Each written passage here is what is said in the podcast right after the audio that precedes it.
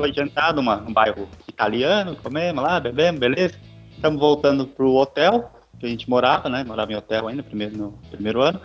Daqui a pouco, não, não era muito longe do, do hotel, o restaurante. Mas aí a gente tá, tá andando assim, uns três, uns três grupinhos, né? Passou um carro com uns três caras muito bêbados, pararam, andaram bem devagar, perto da gente, e um cara falou, eu não entendi porcaria nenhuma. Absolutamente nada. O cara ria e falava aquele sotaque australiano que agora, depois de 10 anos, eu consegui entender, e ria e apontava para trás e eu não entendia nada. Beleza, continua mandando, vendo de louco que tem nesse lugar, né? Aí me passa correndo um cara pelado, né? Pela escada. Que é isso? Pela calçada, passou pelado. Cara, que porra é essa? A gente olhando pro cara, passou pelado, daqui a pouco passa mais dois e duas mulheres peladas. Umas 11 da noite. 11. Aí passou os quatro, esses outros quatro correndo, e por último, um outro cara que vinha pelado levantando as calças. Empinado na outra rua, foram embora. A tradição local, né, cara? O pessoal, ah, vamos correr pelado hoje, né? Ah, o É, importante é se enturmar, né, cara? Eu não lembro, tava começando o verão. Se fosse dezembro, talvez eu me empolgasse.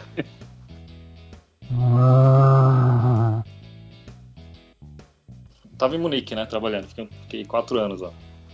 Nesse tempo todo eu ia e voltava, assim, viajei muito lá na, na Europa também. Nunca teve treta nenhuma, assim, em aeroporto. Aí um dia voltando do Brasil, cara, eu le- tinha me pedido pra levar uma cachaça e eu levei duas latas de palmito, porque lá não tem palmito, tá ligado? Ou pelo menos, tipo, nu- nunca achei tal. Aí cheguei assim, né, cara, tô saindo do, da parte lá do... Onde você pega as malas, tal, de boa, aí vem uma mulher e me para, assim. E aí, isso foi, tipo, sei lá, o segundo ou terceiro ano que eu tava lá, eu já falava, falava alemão, ela chegou e falou, ó, encosta aí e tal, a gente precisa ver sua mala. Eu falei, puta, que, que merda, né, velho, que aconteceu? Aí ela abriu assim e tal, viu a garrafa de cachaça, falou, ah, isso aqui é cachaça? Falei, pinga, né? Eu falei, é, pinga, tal, isso aqui é do Brasil.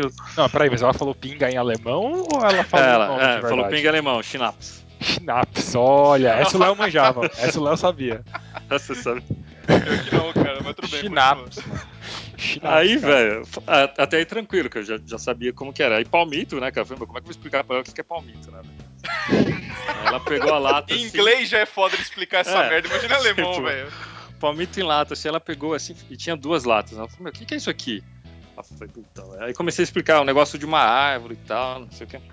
Aí eu acho que ela não entendeu bem o que eu falei, ela falou, ah, eu sei o que que é. Eu falei, ah, sabe, eu falei, tipo um peixe, né? Eu falei, é, cara. Eu falei, é, é isso aí. Ah, tá bom, então beleza, pode ir O embora. peixe que tá em árvore.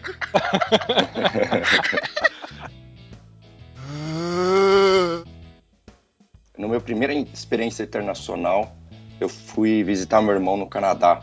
Pra quem conhece, canadense é um dos bichos mais certinho que existe. E aí eu fiz minha primeira aventura. Falei, putz, vou no mercado comprar uns quitutes pra casa do meu irmão. Fui lá, aquela inexperiência, paguei. Aí falei, putz, agora eu preciso carregar esse bando de coisa aqui pra casa. Aí fui aqui atrás, assim, da, do caixa, umas sacolinhas, né? Falei, pô, não achei aqui em cima sei lá, né? Tô acostumado com o Carrefour do Brasil, sacolinha dá com pau.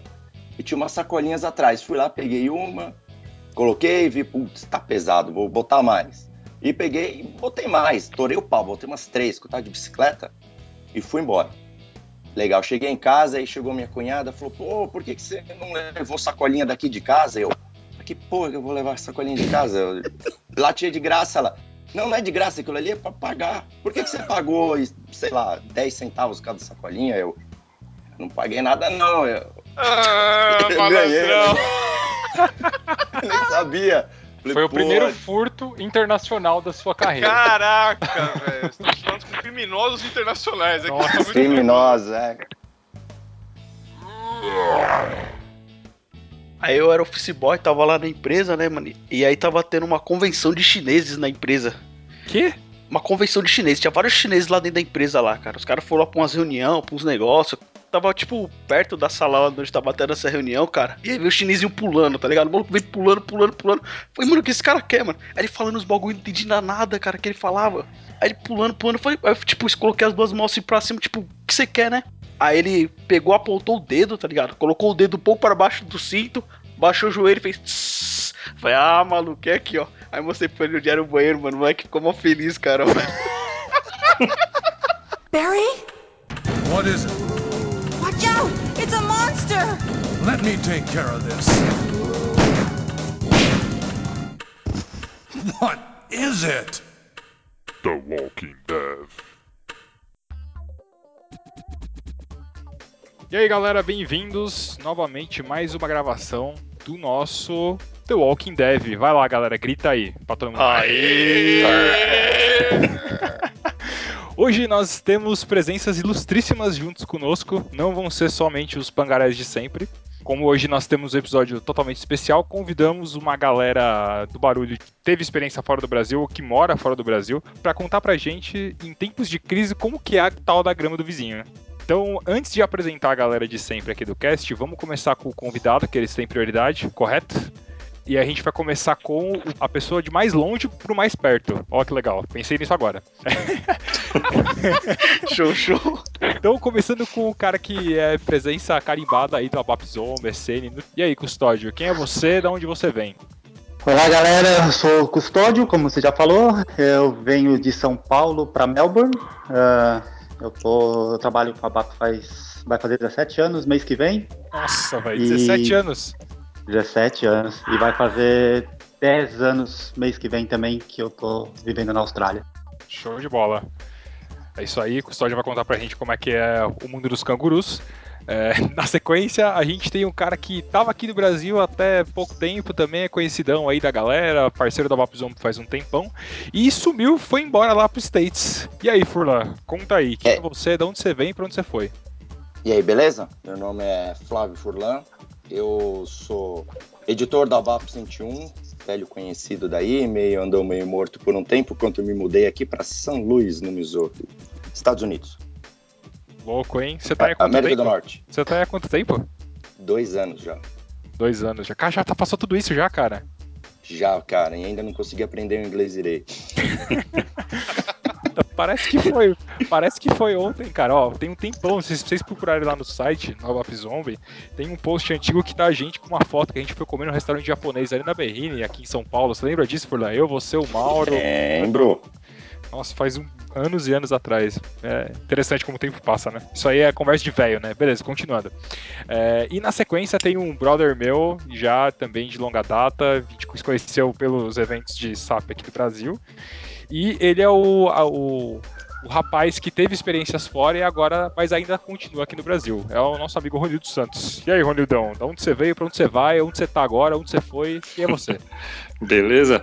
Eu sou Ronildo Santos, sou de São Paulo, da cidade de Casoso, como diria o Léo. Grande casoso, meu. cidade famosa aqui da região. Eh, eu tive experiência eh, de morar na Alemanha, em Munique, eh, por quatro anos, de 2005, começo de 2005 ao final de 2008, e vim para cá e desde então trabalhei em consultoria. Antes de ir para lá, eu trabalhava em consultoria, fui para lá trabalhando por uma empresa e aí vim para cá, continuei trabalhando em consultoria e hoje eu tô na SAP faz, cara, já quase cinco anos que eu tô na SAP. E ó, ó o cara aqui, ó. Ó, ó o cara aí. Ele tá enxerido aqui, ele tá vendo o que, que a gente tá falando. Se a gente tá falando mal ou ruim, ele vai denunciar pros caras lá, certeza. Olha É, eu tenho que fazer um disclaimer, hein, cara, que as opiniões são próprias, hein, não são nada. Ah, é, Caçap tem isso aí, né? Tem isso aí. Ah, é verdade. Então, a- claro. a, gente fala qualquer porcaria mesmo, depois. é, é isso aí.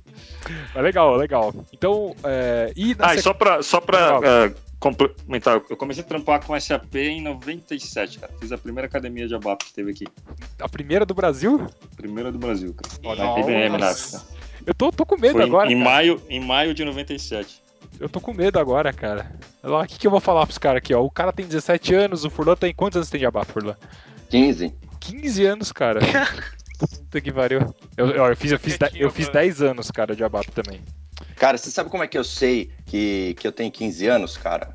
Porque eu sei que pelo menos num dos meus primeiros programas é, zoados que eu fiz, eu fiz alguma cagada lá que na hora que virou de, do, do ano de 99 para 2000, a, a parada parou de funcionar. Isso é coisa de velho, hein, meu? Foi mal. Cara, o, o- Eu vou te falar, viu, bicho? Que o SAP se gabava que não tinha problema do bug do milênio, mas eu fui lá e eu coloquei um bug do milênio. Caralho, desbravadores. Aqui, você não cara. pode falar. É, o SAP teve problema de bug no milênio por minha causa. Descobrimos agora, hein, beleza. Descobri Puta que- cabaço, velho. É, e, e da galera aqui do, do site, é, hoje a gente não tá com todo o time, infelizmente. O Henrique e a Dai tiveram que estar ausentes. Mas estamos aí com o nosso grande alemão destruidor, que é o Leonardo Schmidt. E aí, Léo? E aí, galera. Olha, eu quero dizer que eu tô muito orgulhoso, porque isso aqui tá praticamente o Manhattan Connection do mundo sapo. Chupa Diogo Mainardi, Ricardo Amorim, Pedro Campos, todo mundo. Tá, É, tá muito cara, legal, cara. 73 fusos misturados em um só call, cara. Puta que pariu, isso aqui é uma parabéns, cara. E o nosso amiguinho da esfirra, o rapaz que anda, só anda de esfirra em São Paulo, o Mauro Laranjeira. Seu filho quer ser preto, ah, que ironia. Desculpa aí, galera, tinha que mandar um Racionais, mano. Me explica por que, que você cantou Ai, Racionais, caraca. cara. Cara, eu tava tomando banho, aí eu lembrei dessa música, aí fiquei cantando ela no banho, mano. Foi, mano, tem que falar essa música no cast. E aí esse era o momento, tá ligado? Era tipo uma emoção, é a emoção da galera de fora. Foi emoção, cara, foi emoção, mano. mais de 40 anos de SAP junto aqui, é isso aí, né? Bom, eu sou Maurício Cruz é, e hoje a gente vai explorar então todo esse conhecimento que essa galera tem de ter trabalhado em outro país. Muita gente cogita né, ir para fora, ainda mais nessa situação maravilhosa que estamos aqui no Brasil.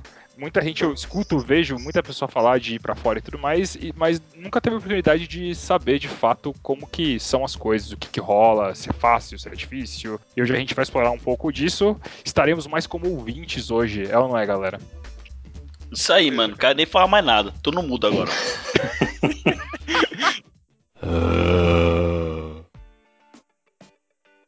Para começar, é, eu queria perguntar para vocês três, é, como é que vocês foram parar em outro país trampando com SAP? É, vamos, vamos seguir a ordem que eu falei, de mais longe pro mais perto? Vamos seguir. Coitado, o cara veio, tá ligando lá do, da Austrália, né? Pagando roaming, tá pagando 30 taxa, a voz dele tá vindo por navio. Vamos falar com o cara primeiro.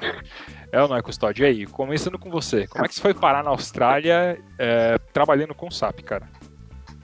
Cara, foi mais ou menos por acidente, apesar de eu ter planejado antes. Porque foi o seguinte, Como eu assim? planejei. Ficou meio estranho. Pois é, Acidente planejado. pois é. Ah, peraí, é, peraí, importante, importante, peraí, peraí, peraí, importante dizer que o Ronildo e o Custódio já tramparam juntos, tal, etc, certo? É. Uma empresa num grande conglomerado alemão industrial. É isso aí.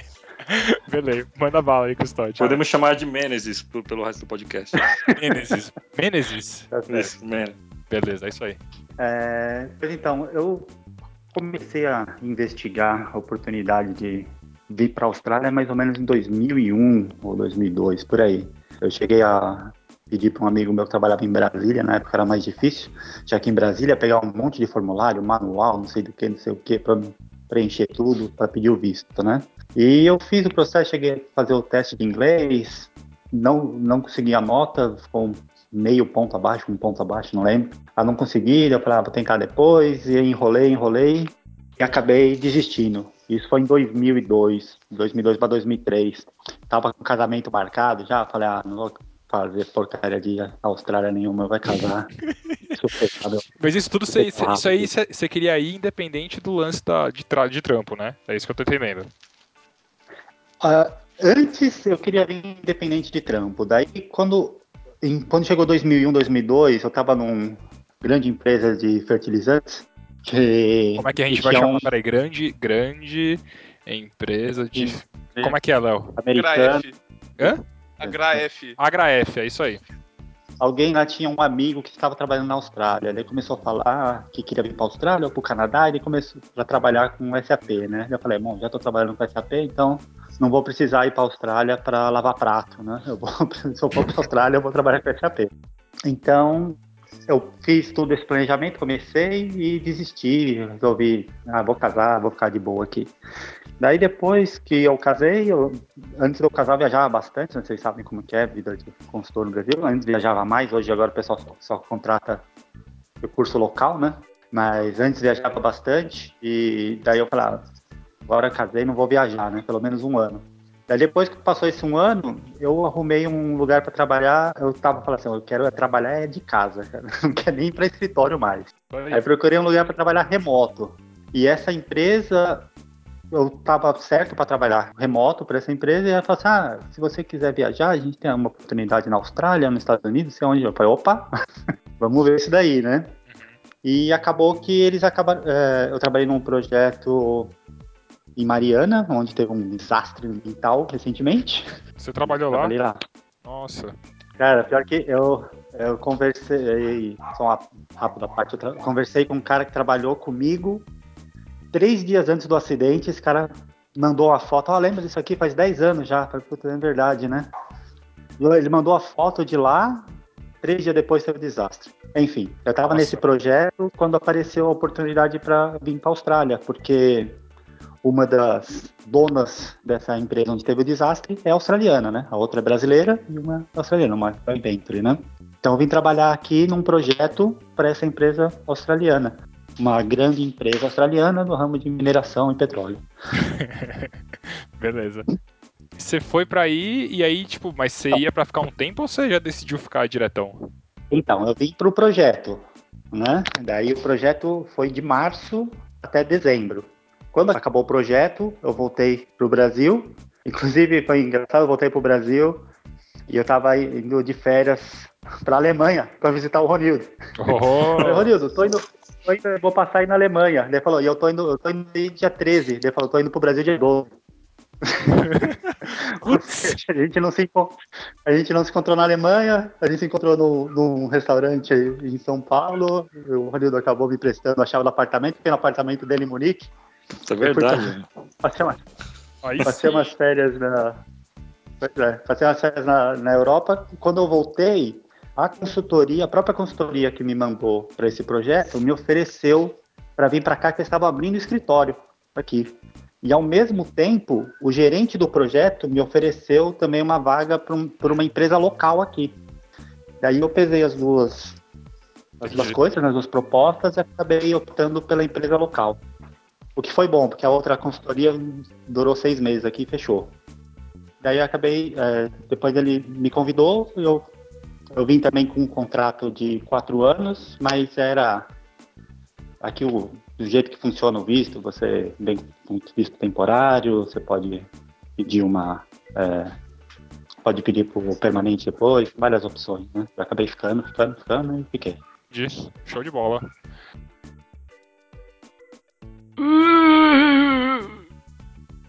Na sequência, então, e o senhor, Furlan?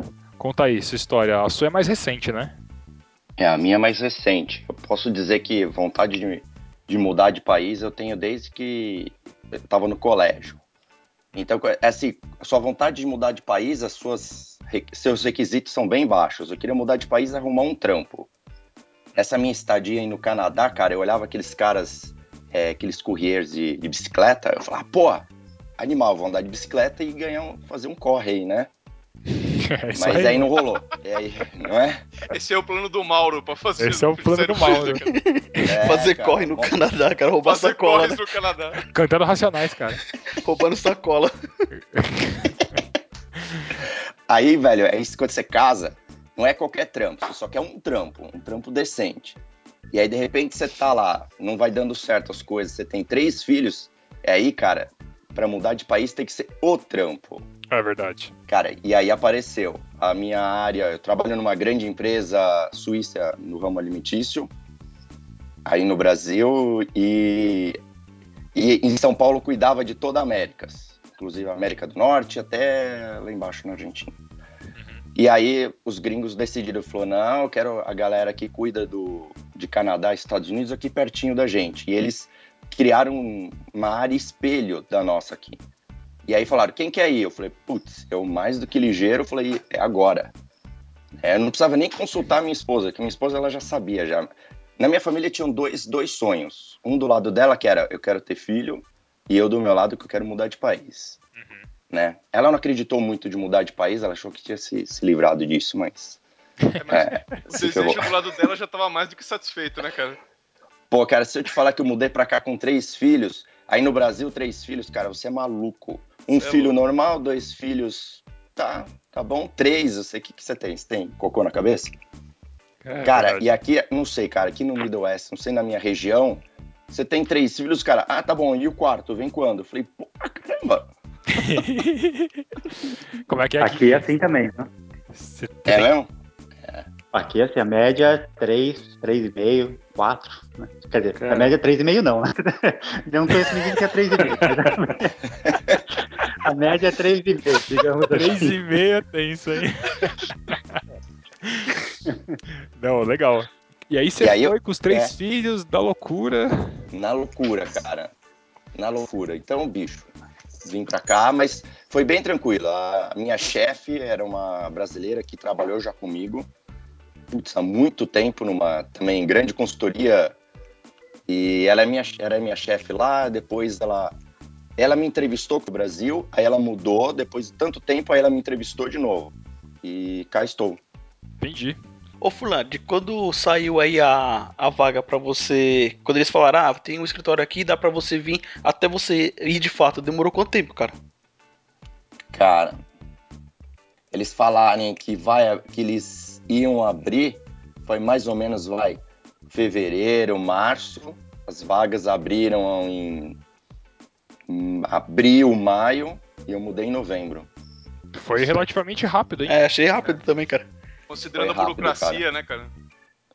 Cara, a burocracia é a seguinte, eu vou te explicar. Se entrar só com o Flávio Furlan, os caras falam, quem, quem é esse cara? Vai pro final da fila e demora cinco anos, aí, 10 anos. Agora, quando vem o Flávio Furlan, vírgula, ou, né, arroba, grande empresa do setor alimentício Suíça, aí, Ah, tá. Você entra na filinha especial, né? sei lá, cara, saiu muito rápido. Saiu muito Entendi. rápido. É, quando é pela empresa, né, cara?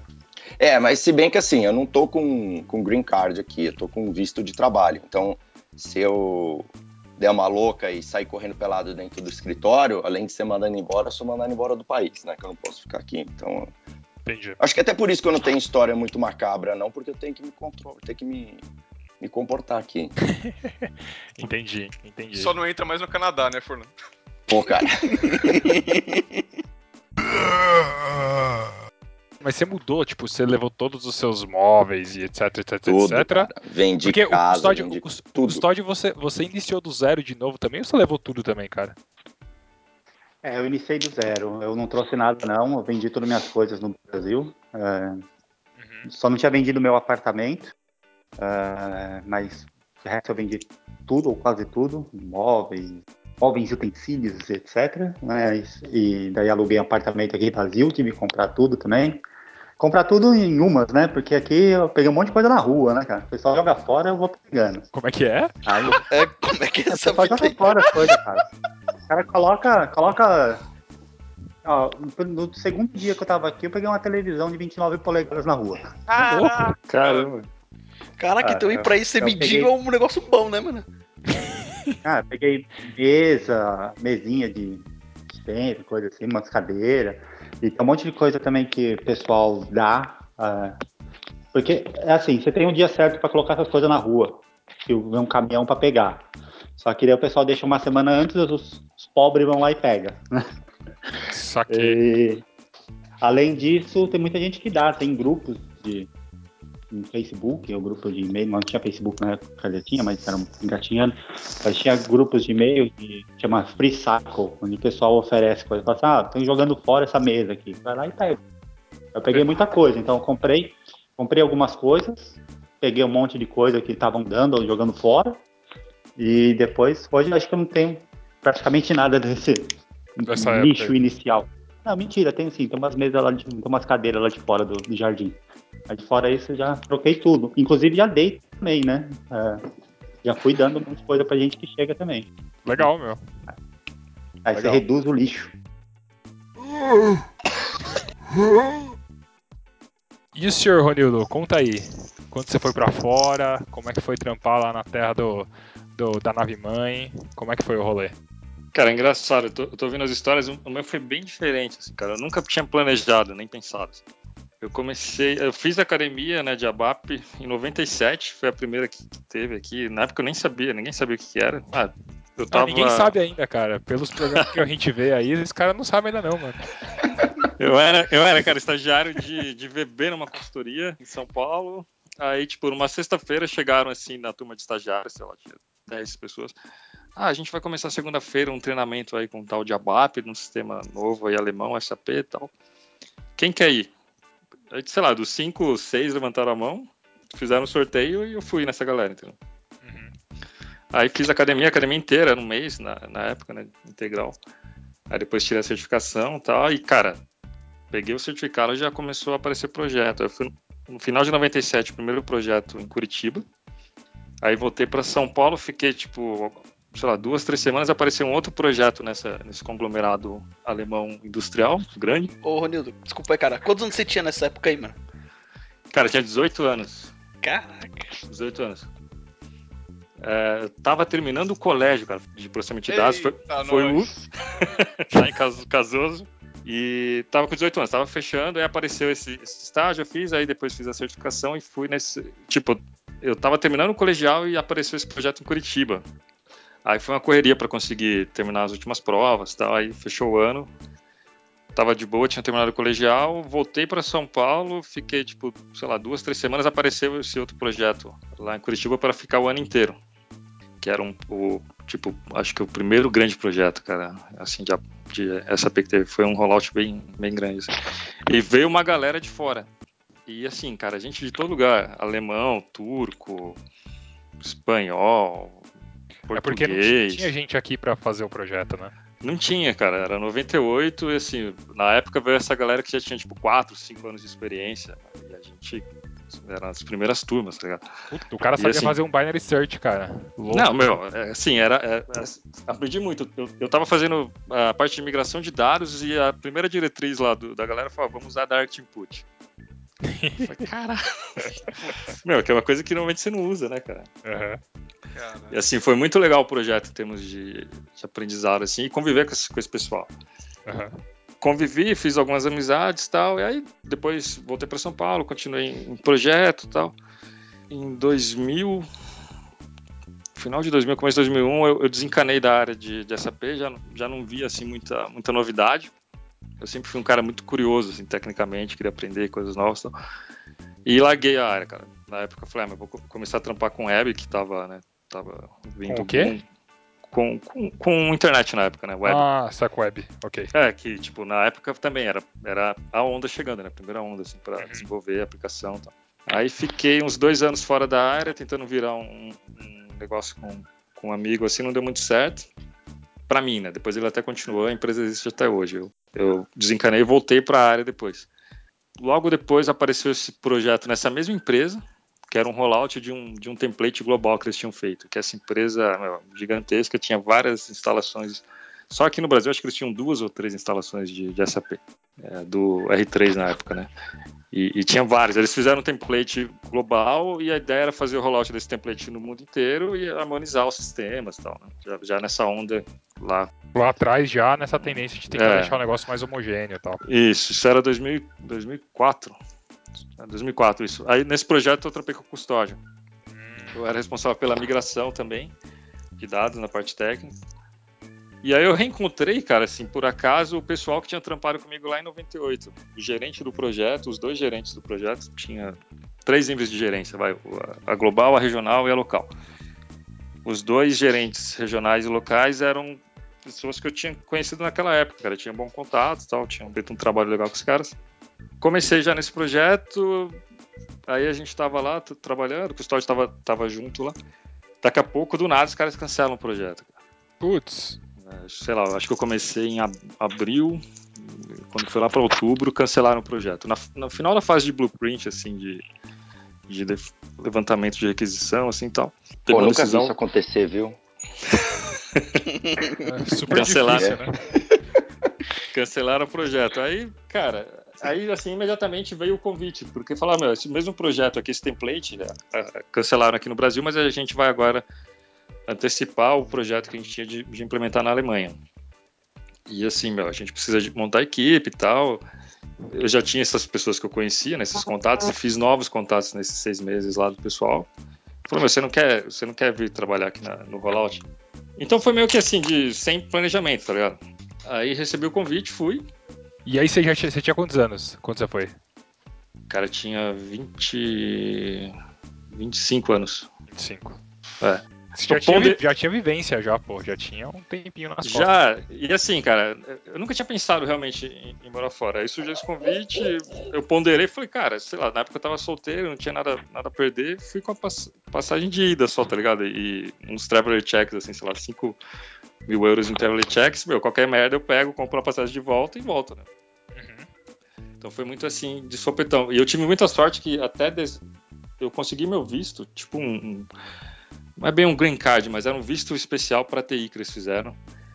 Em dezembro de 2014 eu consegui, tipo, muito rápido, assim. Eu man- eu mandei os certificados que eu tinha, tinha a carta convite e tal. O que- Isso que o Furlan falou, quando você tem a carta convite e tem empresa, cara, é muito rápido. E, e também tinha esse programa do governo. Aí entrei, beleza, consegui. Janeiro de 2000, acho que janeiro ou fevereiro de 2005, eles fecharam esse programa. Foi o último ano que teve o programa. cara. Então foi muita, muita cagada. assim. É, na Alemanha, o pessoal até coloca coisa na rua assim para lixo, né, para virem pegar. Mas se alguém for lá e pegar, a pessoa pode até ser presa, tá ligado? Você não pode mexer. já pegando o gancho, é, era exatamente isso que eu queria discutir, tipo, agora, né? Essa questão do choque cultural. Se você quiser, já pode, você pode continuar, Ronildo. Que, assim, esse lance, porque a gente aqui tem uma forma meio, é, todo país, né, tem uma forma muito particular de como lidar com a rotina, com o dia a dia e costumes da população, da galera, de cada cidade, etc. E eu queria saber com vocês como é que foi, assim. Tipo, muita gente acha que é só largar aqui, ir lá e tomar um chá com a rainha, tá ligado? Não é assim que funciona, né? É, eu imagino. É, Desculpa, só falar, só falar uma coisa rapidinho. É, é, pra mim fica difícil tomar o chá com a rainha, porque a rainha nunca vem aqui, cara. Ela vier, a gente tomou. Só veio uma vez, só dos 10 anos pra aqui, só veio uma vez. Tá É. devendo outra visita. Nem veio, nem veio as crianças ainda. Tá tudo bem. Pô, que desfeito, hein? Pô, desfeita da rainha, mano. Continua aí, Ronildo. Então, cara, eu acho que a gente vai falar e tal, mas acho que a Alemanha talvez seja a cultura mais diferente da nossa, assim. É. Quando eu fui pra lá, cara, os primeiros seis meses foi um choque cultural forte, assim. Sério? É, porque, tanto no, dia a dia, assim, quanto é, nas coisas do trabalho, assim. Seus ancestrais, Léo, zoando a galera aí, cara. Pô, é foda, né, mano? É, mano, falar. Deixa eles, deixa Eles são todos parecidos com o Léo ou eles são mais legaisinhos, cara?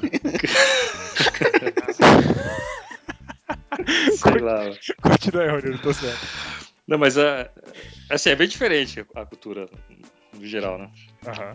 Acho que em tudo, cara, assim, acho que a própria estrutura eh, lá favorece, assim, lá é tudo muito organizado, tudo, tudo funciona no, no horário, então eles são muito planejados, assim. É o que dizem que os caras são muito eficientes, né? Então, São, tudo que cara, eles são. fazem é pra funcionar certo, né? Sempre pra funcionar São. direito de primeira. Ó, Eu vou dar um exemplo que acho que resume bem eh, toda essa questão, assim. O- no primeiro Go Live que a gente teve, cara, a gente ficou basicamente um ano fazendo. Foram alguns meses de especificação, e aí teve a parte de. Foi, acho que um ano e meio, vai, pra pra fazer o primeiro Go Live. Eu fiquei lá só. Num projeto, eu fiquei três anos. E foram alguns Go Lives nesse, nesse período. O primeiro Go Live, se eu não me engano, foi depois de um ano e meio.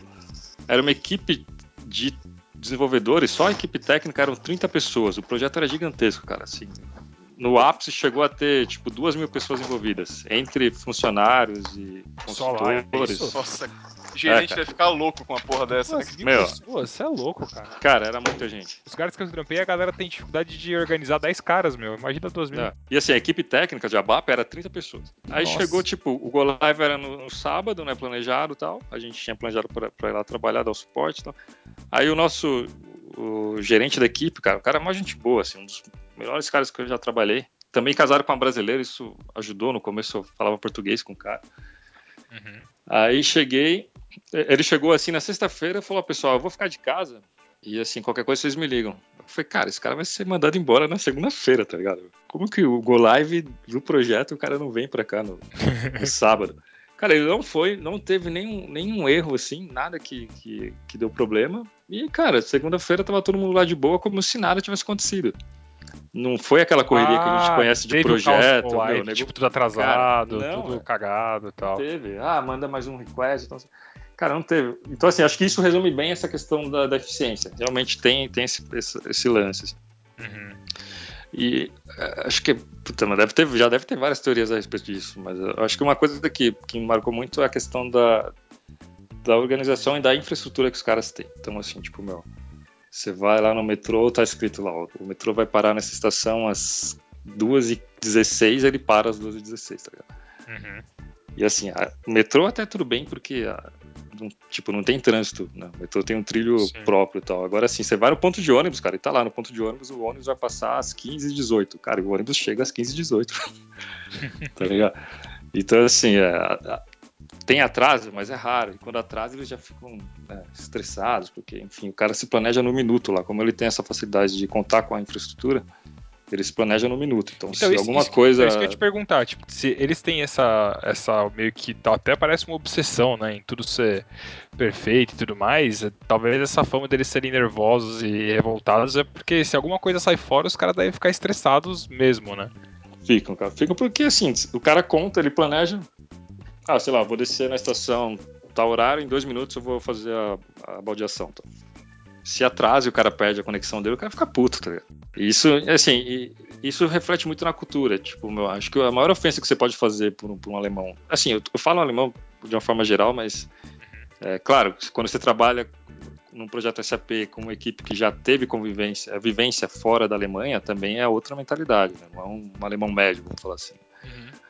É gente que conhece outra cultura, sabe, sabe como funciona. Mas assim, no geral, na média, super ofensivo você atrasar um compromisso. Tipo, você marca com a pessoa às 8 horas, você chega às 8 e 10, cara, é uma ofensa assim pessoal, tá ligado? Aham. Porque você não tá respeitando o tempo daquela pessoa. E naqueles 10 minutos ela podia ter feito várias outras coisas, tá ligado? Podia ter lido uma um artigo numa revista, feito alguma coisa. Isso é ofensivo, você não ter esse respeito com o tempo dela. Eu lembro que eu cheguei em fevereiro, eu faço aniversário em março. Né? Aí cheguei em fevereiro, já me enturmei com. A equipe foi crescendo. Então, quando, como eu comentei no Go Live, tinha 30 pessoas. Nesse começo, a equipe técnica eram tipo 5, 6 pessoas. Era uma equipe reduzida. Que era a fase ainda de levantamento. Aí eu cheguei, já tinha me enturmado com o pessoal. Tá, no dia do meu aniversário, mandei um e-mail. Falei, pessoal, é meu aniversário hoje e tal. Pensei em tomar um, uma cerveja aí, se vocês quiserem. Depois que a gente sai do, do trabalho aqui, a gente vai tomar uma cerveja. Aí chega o meu gerente lá, assim, na minha mesa, e fala, Rogério, vem cá, vamos conversar. Aí me chamou no canto. Puta Fala, cara, pariu. o cara é casado com a brasileira, conhece bem nossa cultura. né? Aí ele falou, cara, é, tipo, aqui não funciona assim, mano. Você tem que avisar com antecedência. Ninguém vai no seu rolê, se. É, tipo, é até desrespeitoso você mandar, Seu porque você, coloca, né? você coloca as pessoas numa situação Quem é você? chata, né, Quem cara? é você pra fazer aniversário hoje? Você tá louco? É, tipo assim, meu, você tem que avisar antes, cara. Assim, tipo, pelo, me pelo menos um mês, cara. Assim, se você quer realmente que as pessoas se planejem vão, você tem que avisar, tipo, com um ano, tá ligado?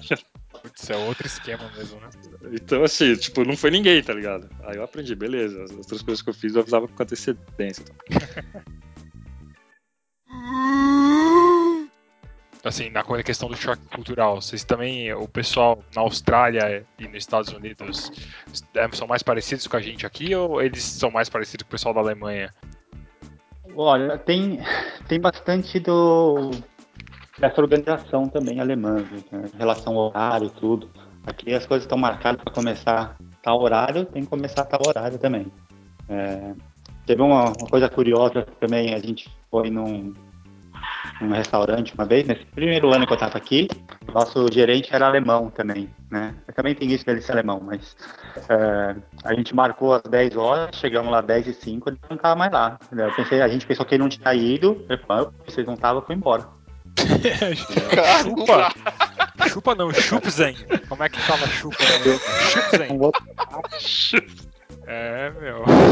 Cara, eu, eu, eu, fala, eu lembro que eu comentava assim: se você marca com o alemão às duas, é, o cara chega às cinco pras duas. Se deu duas pras duas, você não chegou, ele vai embora, tá ligado? Nossa, doido. O cara não vem mais. Nossa, é igualzinho a gente, né, cara? Igualzinho, velho, igualzinho. Eu me lembro que quando eu, eu, eu não tinha carro ainda e eu saía à noite aqui em São Paulo de metrô e tal, a gente marcava no para se encontrar na catraca do metrô, perto da balada, assim. E a gente, os caras marcavam, tipo, ah, vamos se encontrar 10 horas. Pô, Era 11 horas, tipo, tinha três gatos pingados batendo papo ali e o resto da galera não tinha chegado ainda e beleza. É bem Então, mas eu acho que tem a questão da, da cultura e da infraestrutura também, cara. Eu acho que é tudo é meio que reflexo uma coisa da outra e é interligado também. Aham. Eu concordo.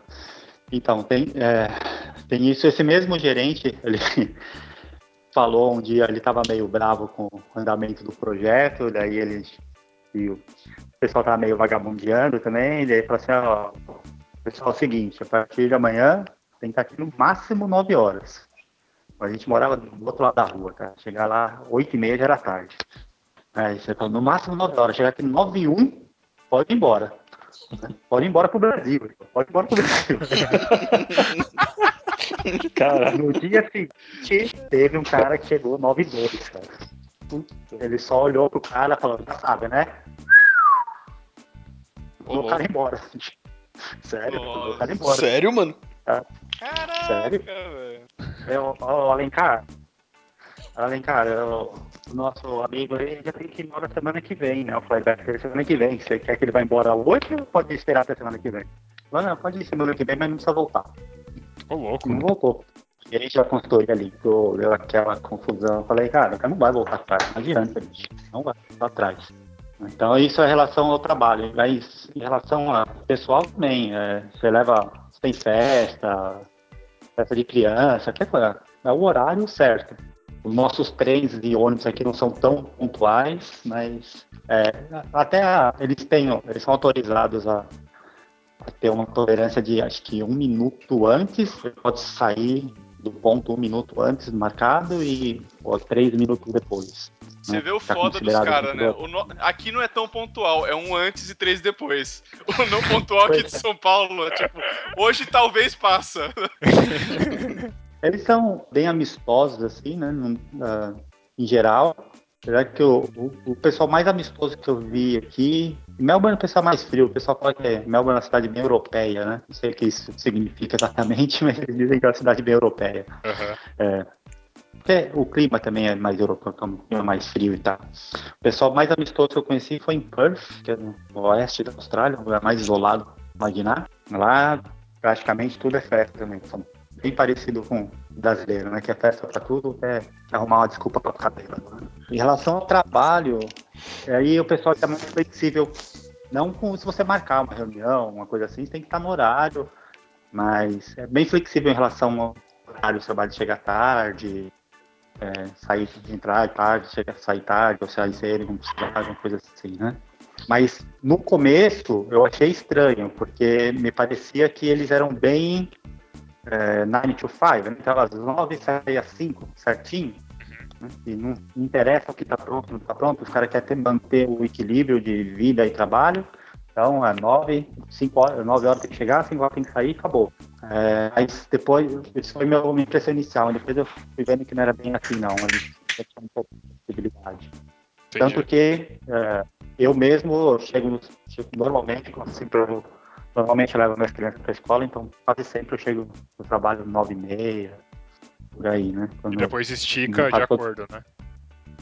Não, eu saio mais cedo para compensar, né? Ah, saquei.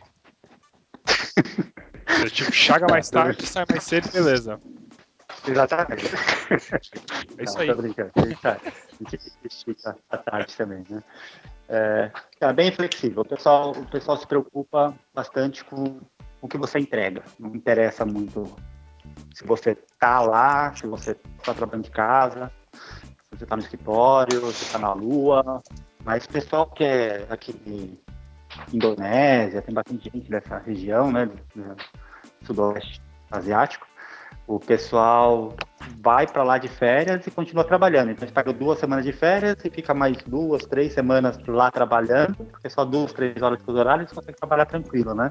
Acaba conseguindo ficar mais tempo junto com os visitando família e tal. Continua trabalhando e o pessoal, normalmente, a maioria das empresas estão tranquilos quanto a isso. E Furlan, e aí, como é que é, cara? Mas porque você continua na mesma empresa que você tava aqui, né, cara? Teoricamente, deveria ser os mesmos costumes, né? Ou mudou muita coisa? É, mudou um pouquinho porque, por conta da, dos gringos, né? Então, por exemplo, a pontualidade em reunião, flexibilidade de horário, eles são bem focados em resultados, é bem parecido com o que o Ronildo e o Custódio falaram aí. É, por exemplo, num, num Go Live, de onde eu tô aqui, há cinco anos atrás, assim, os caras trabalhavam pra caramba, mas eu lembro que no Go Live, que pra mim Go Live é sinônimo de não dorme, não tem vida, você se vendeu e, e vamos que vamos, vamos fazer funcionar. É isso aí, Cara, esse é o história, né? espírito, O- cara. Esse é o O espírito. plano B é fazer o plano A funcionar, cara. Então. E aí os caras no Go Live falaram, cara, nunca. Nunca acessei tanta internet na minha vida, cara, porque já, tinha, já tinham testado tudo de cabo a rabo. Cara, e aquilo pra mim foi, um- foi um choque. Eu falei, cara, como assim Go Live? E é assim, cara, todos os Go Lives é, é bem tranquilo. Assim, tranquilo comparado com, com do Brasil, né? Eu vejo assim, o, eu uso como comparativo churrasco, aqui na parte pessoal.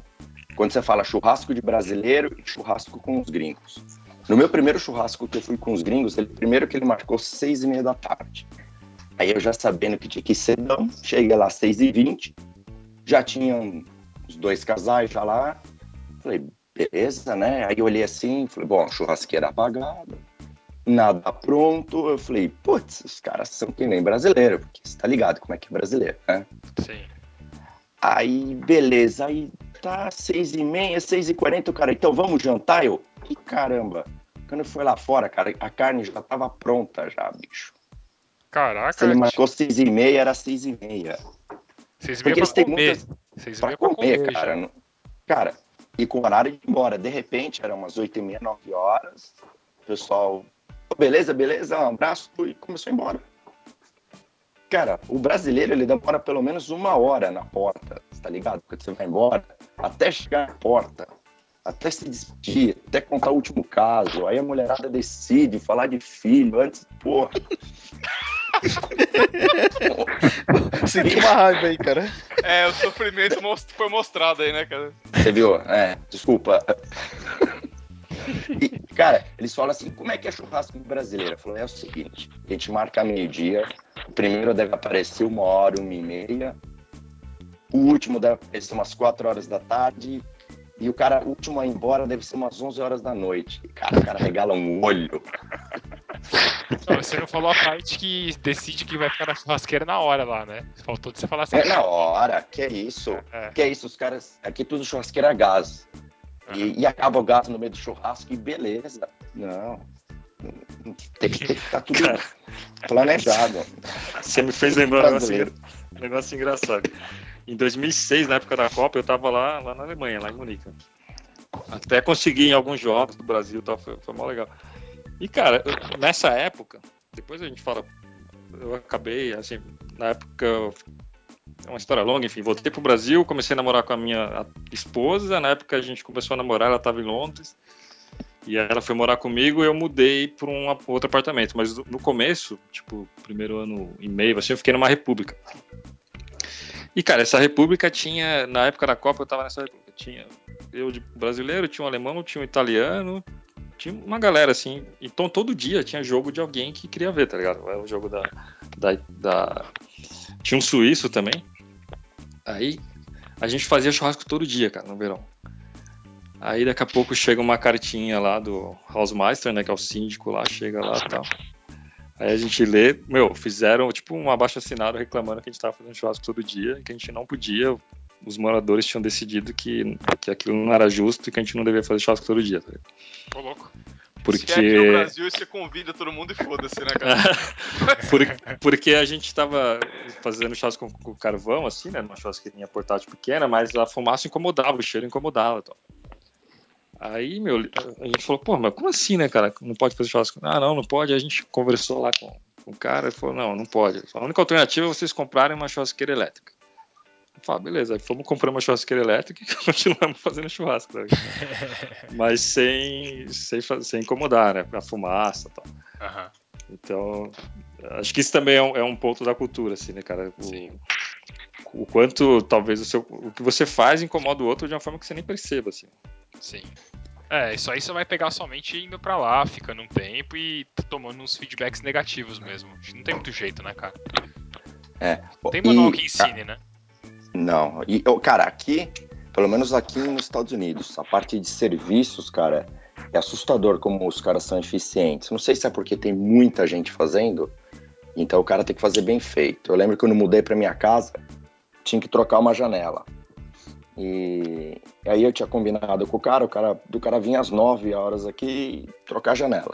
Cara, brasileiro, se se você combina 9 horas com o cara da net pra vir instalar, que horas que ele vai aparecer? Não, se aparecer, cara. No outro dia, de né? dias. Já tomei É, cano se ele vir no aqui. dia. Já tomei cano aqui duas, três vezes já. Aí eu vim nesse espírito, eu falei, vou trabalhar de casa e beleza.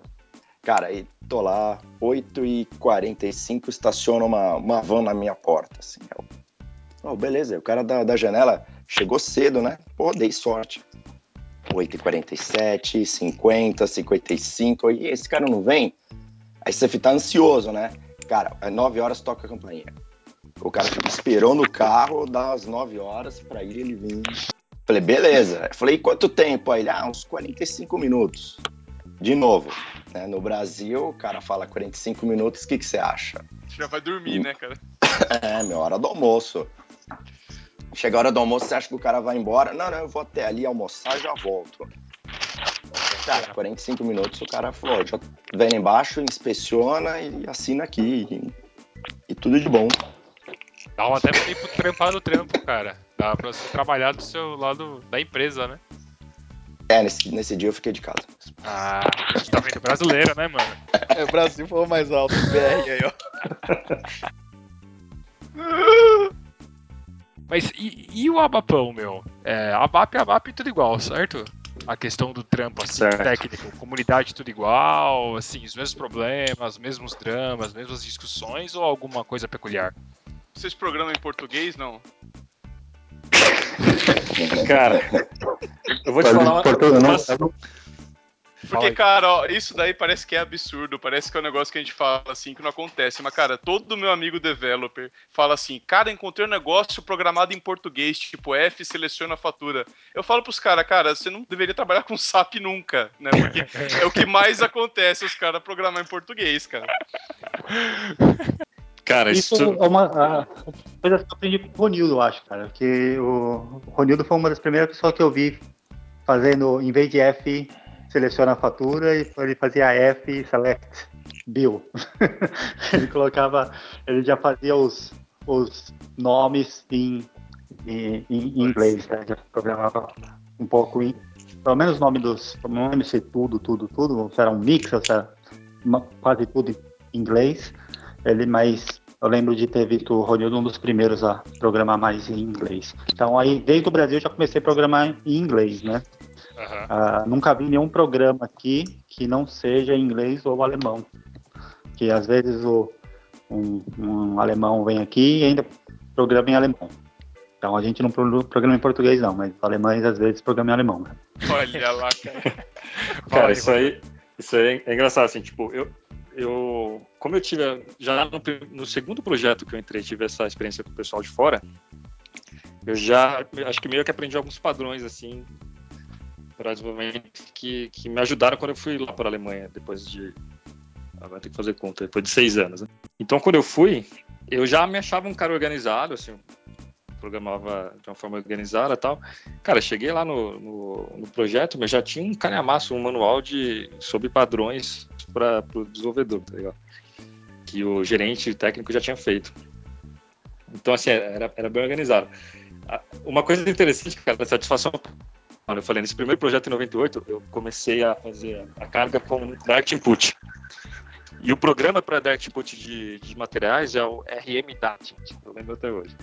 Ô, louco. E era, era um programa, cara, que, e meu, Direct Input, todo mundo falava, meu, não faça Direct Input, não faça Direct Input, porque você vai martelar as tabelas diretas, tal, não sei o quê.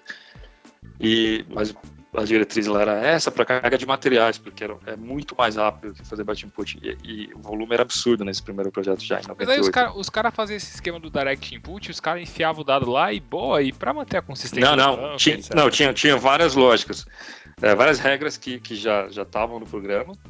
Claro, tive que aplicar um monte de nota antes de começar a usar. E assim, o mais engraçado, eu abri o programa, cara. Eu não sei como que é esse programa hoje, mas deve ser igual. Cara, as primeiras páginas eram um monte de coisa escrito, cara, tudo em alemão, velho. E eu pensava, puta, mano, se o cara teve o trampo de escrever, sei lá, três páginas de comentário no começo do programa, deve ser uma coisa muito importante, né, cara? É, E tudo em alemão eu não entendia nada, cara. Aí, e assim, a comunicação com o pessoal lá nesse primeiro projeto era legal, mas o pessoal também não era técnico, então ninguém ia lá ficar lá lendo para mim a, a documentação do né, o pessoal que trabalhava, os funcionários não ia ficar lendo para mim lá a especificação. Aí uma satisfação pessoal, cara, depois que eu tava uns, uns meses na Alemanha, eu abri esse programa para ler a documentação, tá ligado? Eu falei, mas agora eu vou ler essa porra. Agora eu vou saber o que tá escrito. Agora eu vou. Agora vai essa O porcaria. Ronildo aprendeu alemão lendo comentário de programa, cara. Caraca, Velho. Que exemplo, entrava- cara. Que exemplo. Eu entrava na VBAC e falava, mano, agora eu sei por que, que chama VBAC. Por que, que Ah, chama né, agora faz sentido, né? Ah, Agora, Porra, do agora eu sei né, por que, velho? que é Bell NR, tá ligado? Não, então, peraí, Ronildo. Puta, Agora, agora você Porra, um ponto. fala. Explica pra gente por que, que tem o campo bosta, cara, por favor. Você não lembra que tabela que é essa, velho? Ah! É o elemento não de dados, cara. né? É o elemento de É o dados. elemento de dados. Mas tá dados. em qual tabela? Putz, não sei, Você vamos lembra ver. a ó. descrição, Rapidamente descrição Se tiver a descrição em inglês aí, eu- talvez eu consiga associar o que é. Mas, meu, era uma, era uma satisfação. Eu olhava assim e falava, puta, mano, agora eu sei o que, que significa esse campo. Ronildo, eu não tinha nenhum comentário do tipo, não deixa o brasileiro tocar nesse código. Tipo, Não. você, putz, filho da mãe, cadê esse cara aí, cara?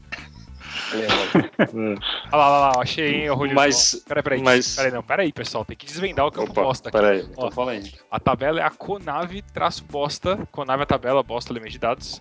É, e aí, é, stores, agreement, status, info.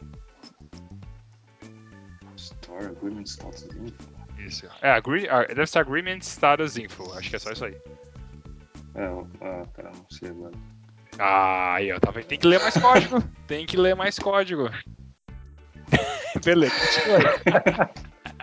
continua aí, continua aí. Não, então, mas a, a- isso que você falou, era uma diferença na. Então, assim, na programação não tinha muita diferença, a diferença era na, na questão da documentação, cara.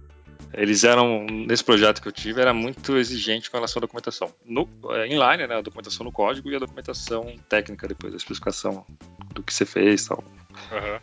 E, e, assim, com um conteúdo que fosse realmente válido, assim, não é você falar o que você fez, tinha que explicar a lógica do programa. e- então era se dedicava um tempo, né, do tempo que você, quando você tinha uma especificação, você tinha que é, estimar o tempo que você ia desenvolver, você já estimava o tempo que você ia gastar para documentar aquele programa.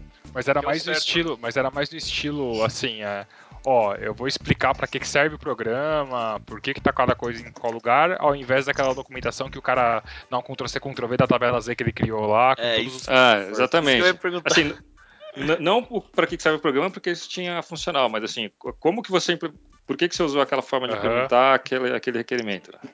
Tipo, ah, eu tive que usar essa função em vez daquela É, outra por isso. XYZ. Exatamente, mais nesse nível.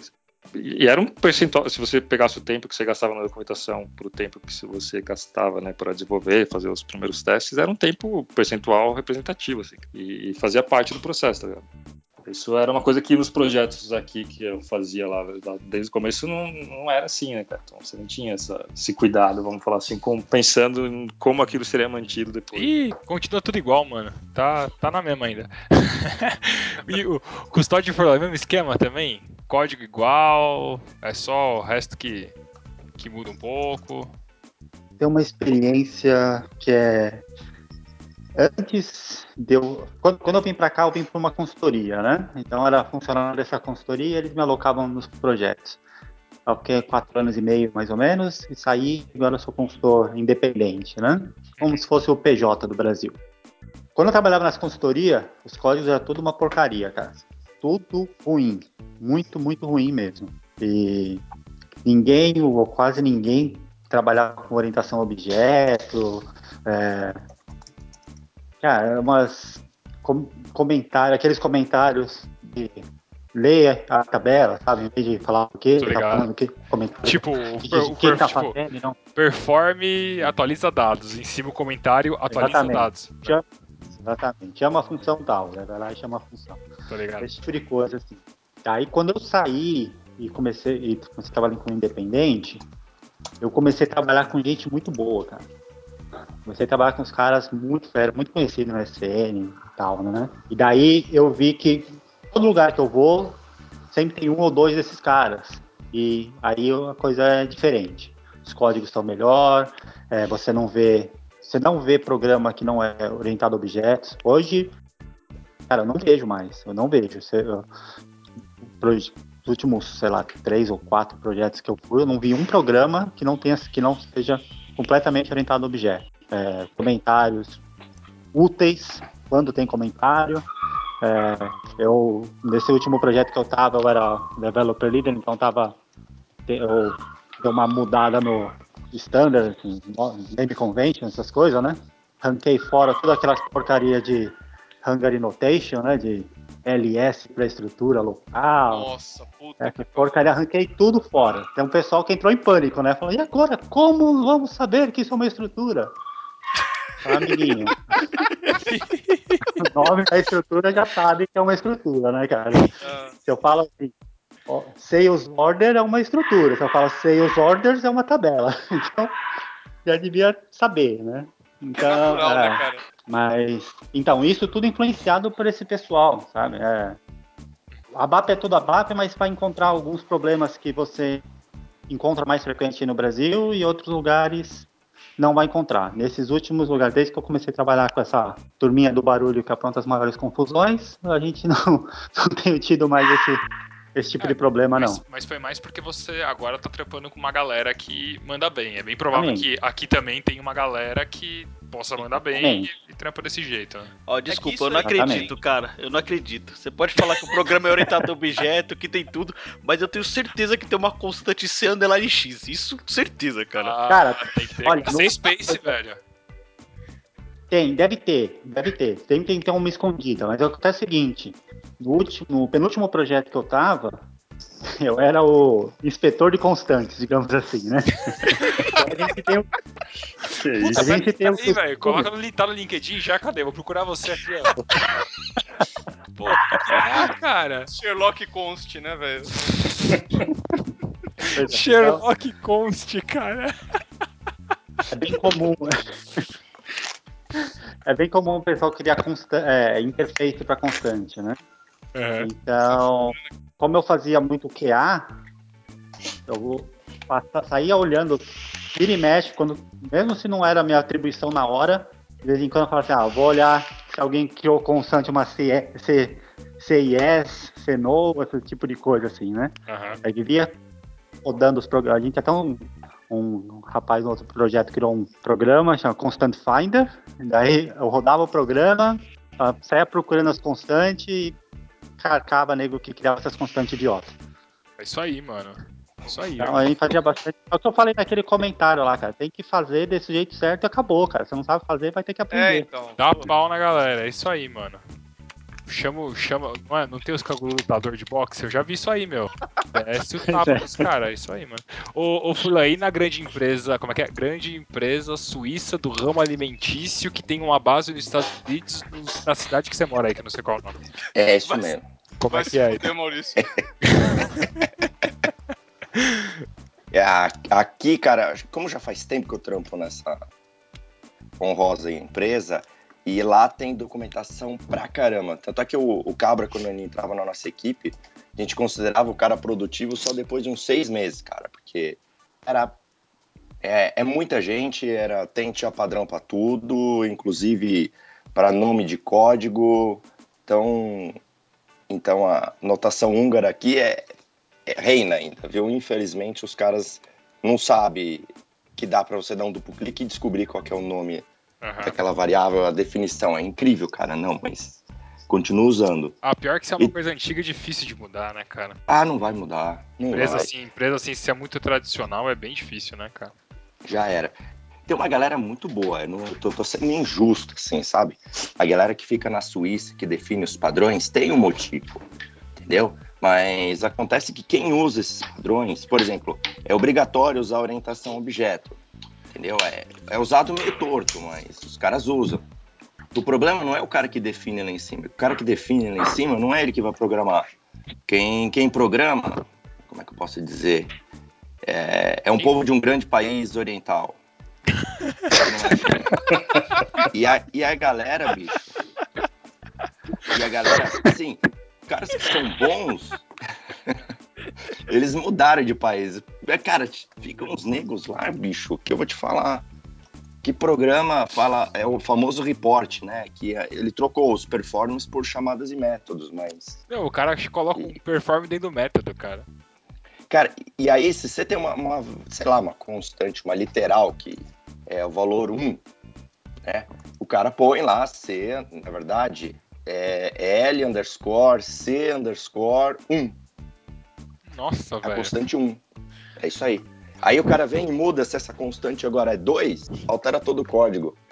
É, padrão, erro clássico. Mas, mas na hora que passa o, o Code Inspector, isso daí não pega e beleza, ele não pode entregar o código, tá dentro do, do contrato e É, segue o jogo. Aqui no seu caso, realmente, você foi, você foi pra, pra mesma empresa, né? Então meio que o padrão era global, é isso?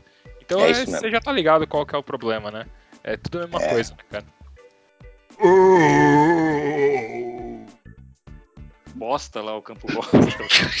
É, status de, é, de um acordo de desconto ou de bônus. cara. Aham. E isso em, em alemão, como é que é? Ah, é de bônus, por isso que é Bônus. É, Aí, por isso que é bosta, entendeu? Status Olha, cara, desvendamos um grande em, em mistério. alemão. A gente, a gente deveria Alemão. parar esse cast agora e trocar o nome pra falar aqui, aqui jaz, né? A solução. Não posso. Botar a lápide, né? Em alemão é Status eine Bonus Absprache. Olha aí. Eu não falo alemão não, mas eu sei que isso aí é quando é um acordo normal. Mas quando é um acordo grande, é uma grande bosta.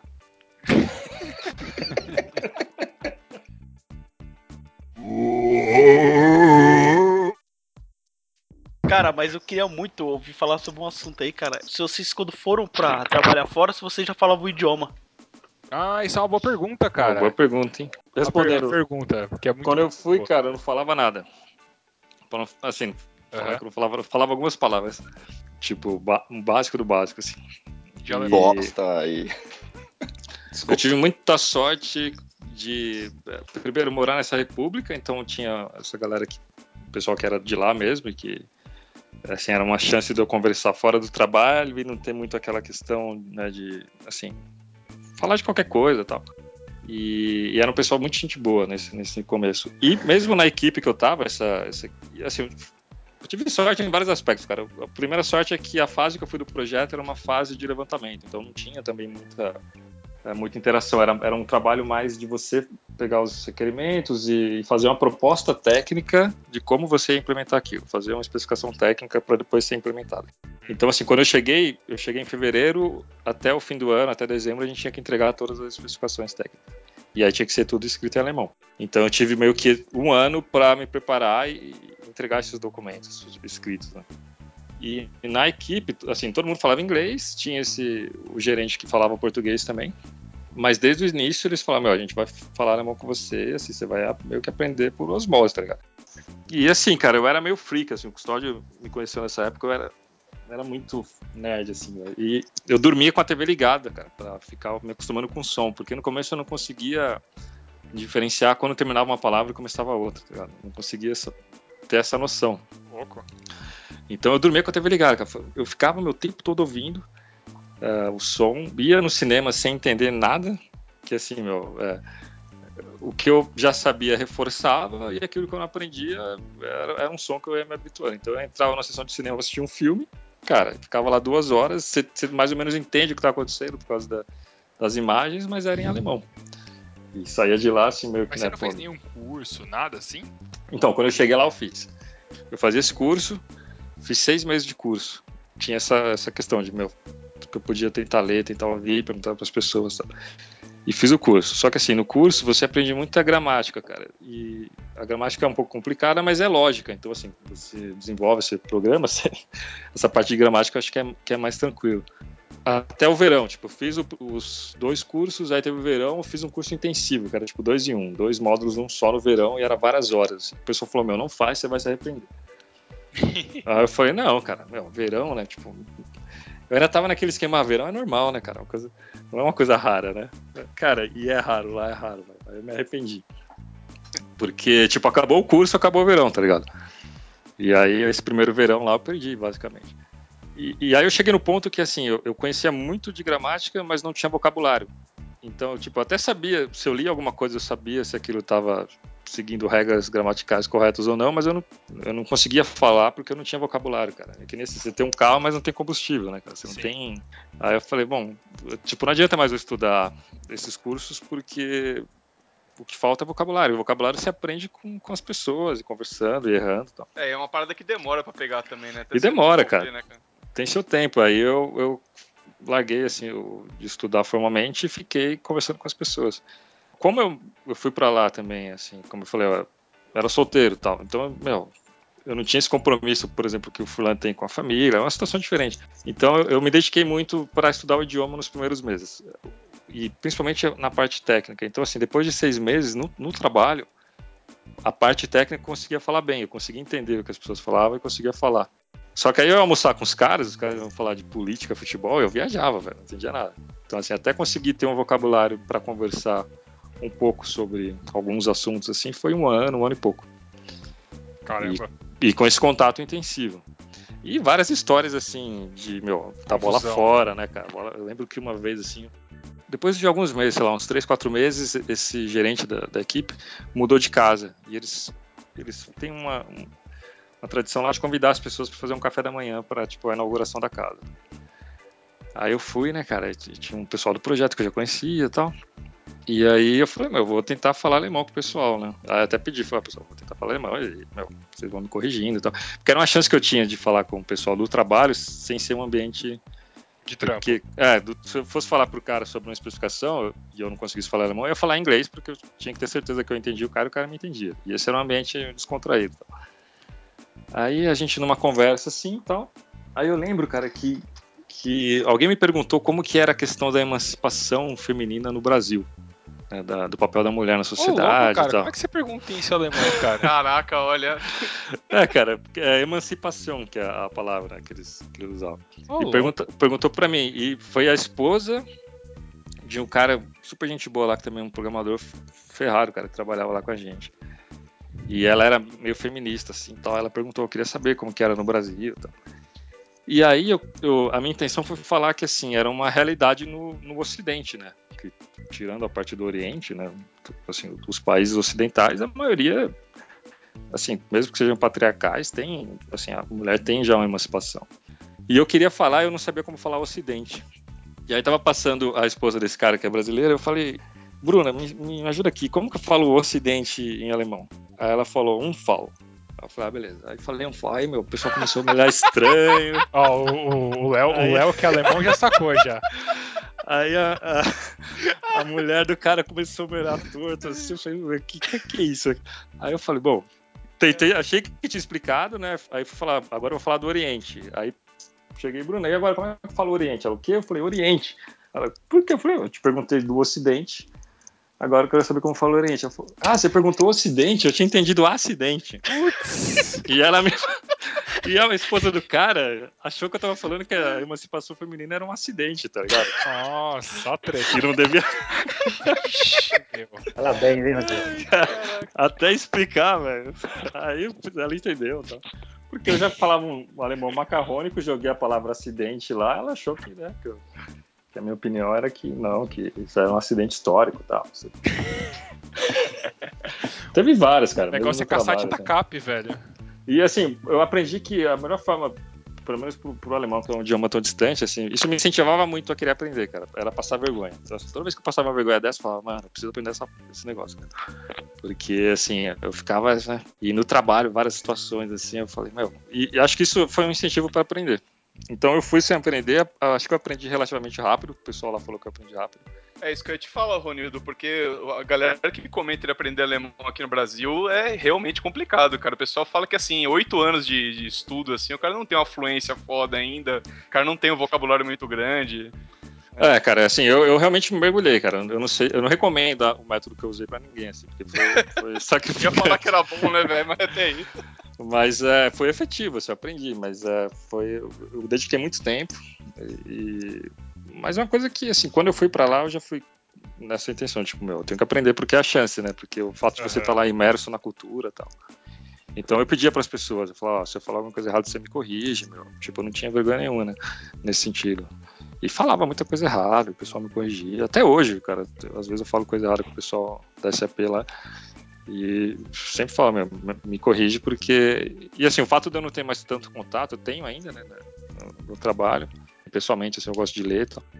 E você vai perdendo, mas é, é uma coisa que meio que fixou. Como eu fiquei quatro anos, dizem que se você fica três anos inserido né, no, no idioma, você meio que fixa bem. Assim. Então eu sonhava, tá ligado? No final já sonhava, quando eu voltei várias vezes. Então, mesmo que eu fique um tempo fora, quando eu tô lá, assim que eu viajo, rapidamente já volto. Tá então. É, o, o alemão ele, ele tem uma estrutura muito diferente mesmo. Então, se você não faz essa imersão, cara, é, é que nem ela falou, deve demorar muito tempo para você aprender sem contato e tudo mais, né? É, mas assim, cara, ao mesmo tempo é uma língua, é um idioma muito lógico. E o que é legal, assim, tinha me falado isso no começo, eu não entendi, depois que, que eu entendi, assim, que a, a, comparação principal entre o inglês e o alemão, né? O inglês, você aprende uma base, assim, para se comunicar muito rápido. Só que para você melhorar o seu nível de inglês é muito difícil. Porque, assim, se, se você vê uma palavra nova que você não conhece, escrita, você não sabe como pronunciar ou você às vezes não tem o menor sentido, é, é, noção do que aquilo significa. No alemão, você demora muito para aprender a base, mas depois que você tem a base, é muito fácil você melhorar o seu alemão. Porque as palavras vão meio que se construindo em cima dessa base. Então, se você ou, é, lê uma palavra que você nunca viu e você não, não sabe, você tem uma ideia do que aquilo significa. Entendi. E você consegue pronunciar, porque eles têm uma regra de pronunciação que a, da forma que você escreve é a forma que você pronuncia. Então, é, se você sabe pronunciar alemão, você pode ler um texto inteiro sem entender o que, tá, você está falando e a pessoa que te ouvir e falar alemão vai saber o que você está falando. Isso é verdade, cara. Porque a forma que está escrito é a forma que se lê. Então, essas são coisas que facilitam. Eu lembro que teve uma situação engraçada, cara. Um filho de um amigo do trabalho lá, criança, assim, 5 anos, me chamou no, no fim de semana para esquiar lá com o pessoal. Aí eu fui. Aí o filho dele queria dormir e ele estava tomando cerveja com o pessoal. Aí falou: Meu, Aí o, pai, o, filho dele falou, pai, me leva lá, lê uma história para mim, para eu dormir, né? Aí levou o livrinho pro pai dele.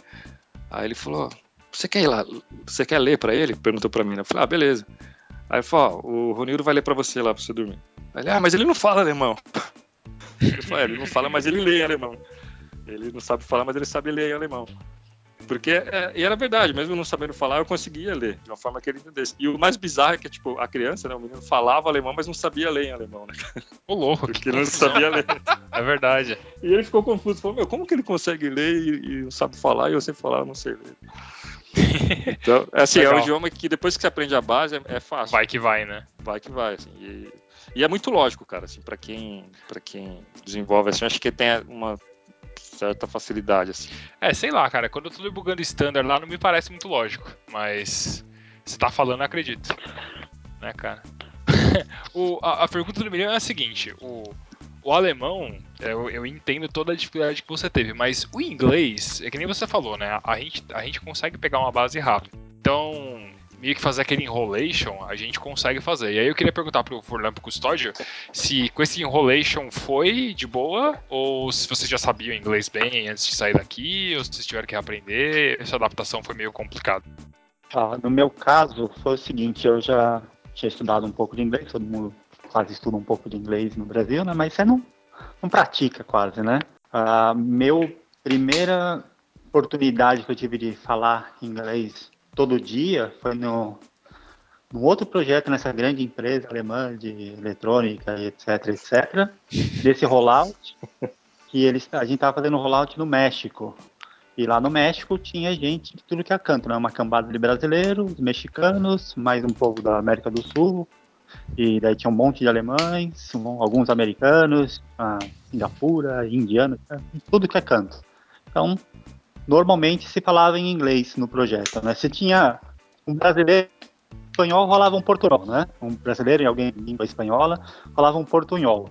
Uhum. Caso contrário, tivesse qualquer outra pessoa, tinha que falar inglês. Então ali foi onde eu tive o primeiro cinco meses de falar inglês praticamente todo dia. Aí quando eu fui, mas mesmo assim eu não tinha tanta segurança, né? Aí quando cheguei na Austrália ainda, é, australiano é bem difícil, né? O sotaque é completamente diferente do que você é, aprende. É, então, nos Estados Unidos a gente tá mais acostumado, né, Flan? Tipo, a questão do, do, de TV, filmes, tem um certo relacionamento já, né? Com, é, é mais fácil. Agora, é mais fácil. O, na Austrália, eu, eu Eu assisto, eu e minha esposa, a gente assiste, assiste um vlog que ela puxou de uma menina da Austrália e tal, e o sotaque é bem carregado, né, cara? É bem, é bem carregado. Ainda quando, nesse meu primeiro projeto, é, a maioria, quase todo mundo era brasileiro, tinha um, um, um cara da SAP que era sul-africano, que ele parecia Sabe porque ele parecia falando? Aquele cara do filme do Madagascar, o Rei Julian. Parecia ele falando, cara. Falava muito. era, era igualzinho. É, e aí tinha o gerente que era alemão e tinha mais um australiano no projeto em si. Além disso, num suporte do projeto tinha um arquiteto que era australiano. É um cara bem conhecido até, o Matt, Matt Harding, né? Ele o Matt Hardy, quem não viu ele falando ainda, cara, ele fala completamente pra dentro, ele é da Tasmânia. Ele Da tem um Tasmânia, sotaque. cara. Igual o demônio, é isso? Ele não, mas o, o grande amigo dele, que é o Alistair Templeton, que, que, que substituiu ele como arquiteto do projeto, fala igual o demônio, cara. É 15 palavras por segundo. Isso fora de contexto fica da fala- hora. né? O cara fala igual o demônio. Verdade. É, Enfim, ele fala igual o demônio da Tasmânia, meu, 15, 15 palavras por segundo, você não entende absolutamente nada. Então, eu fiquei três meses para tentar entender o Matt. Quando o Matt saiu, entrou o Alistair, eu dei graças a Deus que estava trocando, e aí piorou. É, eu já não, eu já não, o meu ponto fraco no inglês já era o, o listening mesmo, né? Daí quando chegou aqui piorou ainda mais esse, esse listening. Agora já tô mais tranquilo, né? Depois de 10 anos também já tá tranquilo. Sim, sim. Mas foi, foi bem difícil. Ó, inclusive, um dos. Uma das. Dos, aquele consultor que eu falei que foi mandado embora, ele falava com, o- com o Matt Harden, ele não entendia absolutamente nada. Ele só falava yes, yes, yes, yes, yes. Olhava pra ele, via que ele não estava entendendo nada e ia embora. Daí ele falou, meu, o que, que esse cara falou? A gente tinha que tentar explicar o que ele pediu, entendeu? Foi muito difícil para alguns, foi, foi bastante difícil mesmo. É, Pra mim foi difícil, nem tanto, assim, mas esse pessoal todos eles não ficaram, né? Ah, Um foi mandado embora, outro que não quis voltar, é, um que acabou o contrato, então eles não ficaram sem problema, né? Aí eles pod- poderiam ter ficado, outros 500. Mas enfim, o meu inglês era melhor do que eu pensava que era, mas mesmo assim não era suficiente. Entendi. É, a- primeira vez que vocês estavam falando aí da questão de, de, de ficar com vergonha, né? A primeira vez que eu fui para os Estados Unidos, quando eu, eu visitei Nova York, e você falou esse negócio de você achar que seu inglês era melhor do que o que você achava, né? Eu estudei inglês por muitos anos, quando eu era novo. Eu tinha, estudei oito anos. Eu, uma época eu ia, tava estudando para ser professor já. E aí eu parei, e aí fiquei uns tempos sem estudar e tal, perdi um pouco. Mas depois quando entrei é, na, na primeira consultoria para qual eu trabalhei, eu, eu fui pegando de novo e voltando à, à forma que eu tinha. Mas mesmo quando eu fui para os Estados Unidos a primeira vez, que foi assim, dois anos atrás, é, você toma um baque da primeira vez. Uma coisa é você falar inglês aqui do Brasil, cara, com o professor na escola. É, com seu amiguinho, falando no trabalho, mas a hora que você tá lá nos Estados Unidos, você vai entrar na loja, você vai comprar um negócio, você chega no caixa, o cara fala: Você que, que, você- que você tá falando, cara? Então você, você, toma, você toma esse baque, né? Não tem como. Não é. Tem umas coisas, umas coisas que eu sempre sofro aqui com palavras que para mim são exatamente iguais à pronúncia e eles pronunciam diferente. Fala, por exemplo, livre de viver e livre de sair. Para mim se pronuncia completamente, exatamente igual. E eu falo uma coisa, eles entendem outra, daí eles corrigem, eu falo, cara, foi exatamente isso que eu falei. Essa é, é- falou o outro, você falou livre. Eu falei, mas eu falei livre, eu falei, não, eu falei livre. Eu falei, caramba, mas é a mesma coisa, meu. O que, que você tá falando? É a É. mesma- Mas tem, tem disso mesmo, cara. Não tem jeito. Ô, ô Furlan, e você aí, cara? Estados Eu- Unidos, eu- Tem, tem os Estados Unidos tem o sotaque que a gente tá mais acostumado. Porque eu falei, eu tive esse choque inicial, mas depois foi bem tranquilo, cara. Mas. é Porque é, é, realmente era tudo que eu tinha estudado aqui, o que eu escuto, que eu assisto, que eu leio, etc. Mas você não tá exatamente num, no- num país, assim, tipo, sei lá, num, desculpa, numa cidade, tipo, Nova York e tal. Aí é, é meio interior, não é? Ou não? É, aqui, o, o- por exemplo, uma característica do Middle West, a galera é bem, é, bem gente boa, sabe? Então, se você tá, eu tava esperando um puta frieza americana, imagina, cara, que a galera é legal pra caramba. Quando você se apresenta como brasileiro, é o maior quebra-gelo que existe, né? Ah, legal. Mas, cara, o idioma, eu, eu saí do Brasil, eu falei, eu trabalho com inglês, escrevo o dia inteiro. Já até escrevi post pra você em, inglês. Cara, eu vou chegar lá, vou deitar e rolar. Não, não, não deitei e rolei de jeito nenhum. Cara, eu vou- no trampo é 100%. Então, leitura, sou bom, listening, é, tô melhorando. Mas, cara, primeiro o cara veio instalar o, o cabo de internet aqui em casa. Aí ele pegou, instalou o cabo e, e o cabo por cima do meu quintal, laranjão, por cima da grama e entrava na casa. Eu falei, e aí, e aí, e aquele cabo ali, qual é que é, né? Aí ele explicou, explicou pra mim, beleza, eu virei pra minha esposa e falei, ah, ele disse que com o tempo o cabo vai se enterrar na grama. Aí ela, mas, mas se enterrar na grama? Eu falei, não sei, a gente não conhece, vai que essa porra dessa grama enterra. Falei, beleza. Uma semana, assim, duas. É a grama do cabo- Joãozinho, né? Velho, nem, nem se eu deixasse a grama crescer, ele ia cobrir aquele cabo. Eu falei, esse cabo não vai sumir nunca. Eu entendi errado. Aí um belo dia parou o caminhãozinho da empresa de cabo, aí, aí o cara veio lá e enterrou o cabo. Ele disse pra mim que alguém ia vir em duas semanas enterrar a porcaria do cabo. ah, entendi. Cara, É. e, e, e várias bobeirinhas, por exemplo, a pronúncia é um negócio que me pega aqui. Não sei se eu nunca treinei muito bem pronúncia, pra mim é, é zoado pronúncia aqui pra mim. E algumas coisinhas bobas, cara, de escrita, por exemplo. Quando a gente lançou o livro de, de exercício do ABAP 101, o Custódio vai lembrar disso aí. Pegamos, revisamos, publicou. Bem. Aí o Fábio falou: ah, preciso de uma. Preciso de uma bio sua. Aí, velho, falei, beleza, escrevi lá. E aí, pensando em português, eu falei assim: aí hoje ele mora com a sua esposa nos Estados Unidos. Em português, cara, sua, your. Acabou. Live with your wife. Aí Custódio só mandou assim, falou, ó, velho, tá muito bonito, muito legal, mas troca aí, que não. Você tá falando que você mudou com a esposa do cara que tá lendo. é, his wife. Entendi. é, mas- É básico, bicho, mas não escapou, cara. É, não, a gente pensa em português, mano. É, no- principalmente no começo, a gente pensa em português, vai traduzindo e fica complicado, assim, engraçado às vezes. Cara, É. só tem essa versão do PDF aí, cara. Quem baixou logo do início. Então, ó, se você tem a versão aí escrita errado, você tem uma relíquia aí. Olha Pô, cara, só, cara. E mandar pro seu chefe aí, cara. Olha só. Cê já tá acha? vendido no Mercado Livre 5 mil reais o PDF. Pô, cara, me vem, então, me dá, manda uma, uma comissão, então. Então, pra, pra terminar, é, queria que vocês dissessem- falassem, assim, rapidamente, no caso do Furlan e do Custódio, por que que vocês... No caso do Furlan, ele já contou, né, que foi porque você queria mudar e tudo mais. A pergunta era, por que que vocês ficaram ou por que vocês voltaram? Mas, no caso do, do, do Furlan, eu queria começar com você, Furlan. No seu caso, eu queria que você contasse, assim, o que que você pensa do futuro. Se você pensa em ficar aí mais pra frente, já que você acabou de mudar, assim, dois anos, mas ainda é recente, né? Você não tá fixo aí e tal. E se você pensa em continuar por aí pro resto da vida, ou pensa em voltar, como é que, como é que tá? Cara, seguinte, você tá ligado que mulher tem um, um sexto sentido, né? Sim. Então, se eu falar aqui agora, contar um caso de alguma pulada de cerca, não sei, acho que minha esposa nem sobe aqui pra ver. Né? Ela não sente nada, mas se eu virar pra você agora e falar, não, eu planejo daqui um ano voltar pro Brasil, aí sim ela sobe aqui e me pega na porrada. Nesse Mas não nível, é porque ela. É, não é porque ela gostou só, ela curtiu o lugar. Mas ela falou, cara, se, se eu precisar mudar tudo de novo do jeito que a gente mudou, eu mato você. É.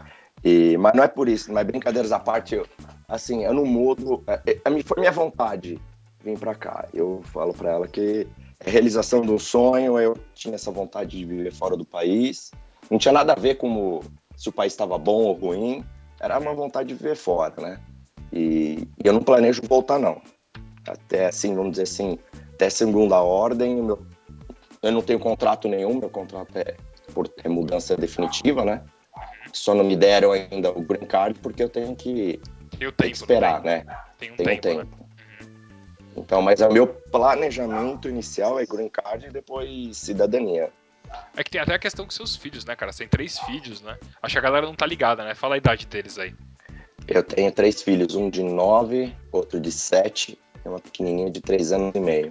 Então, já deve, a adaptação já, já deve ter sido, não digo traumática, mas é uma coisa que tem que ser trabalhada, né?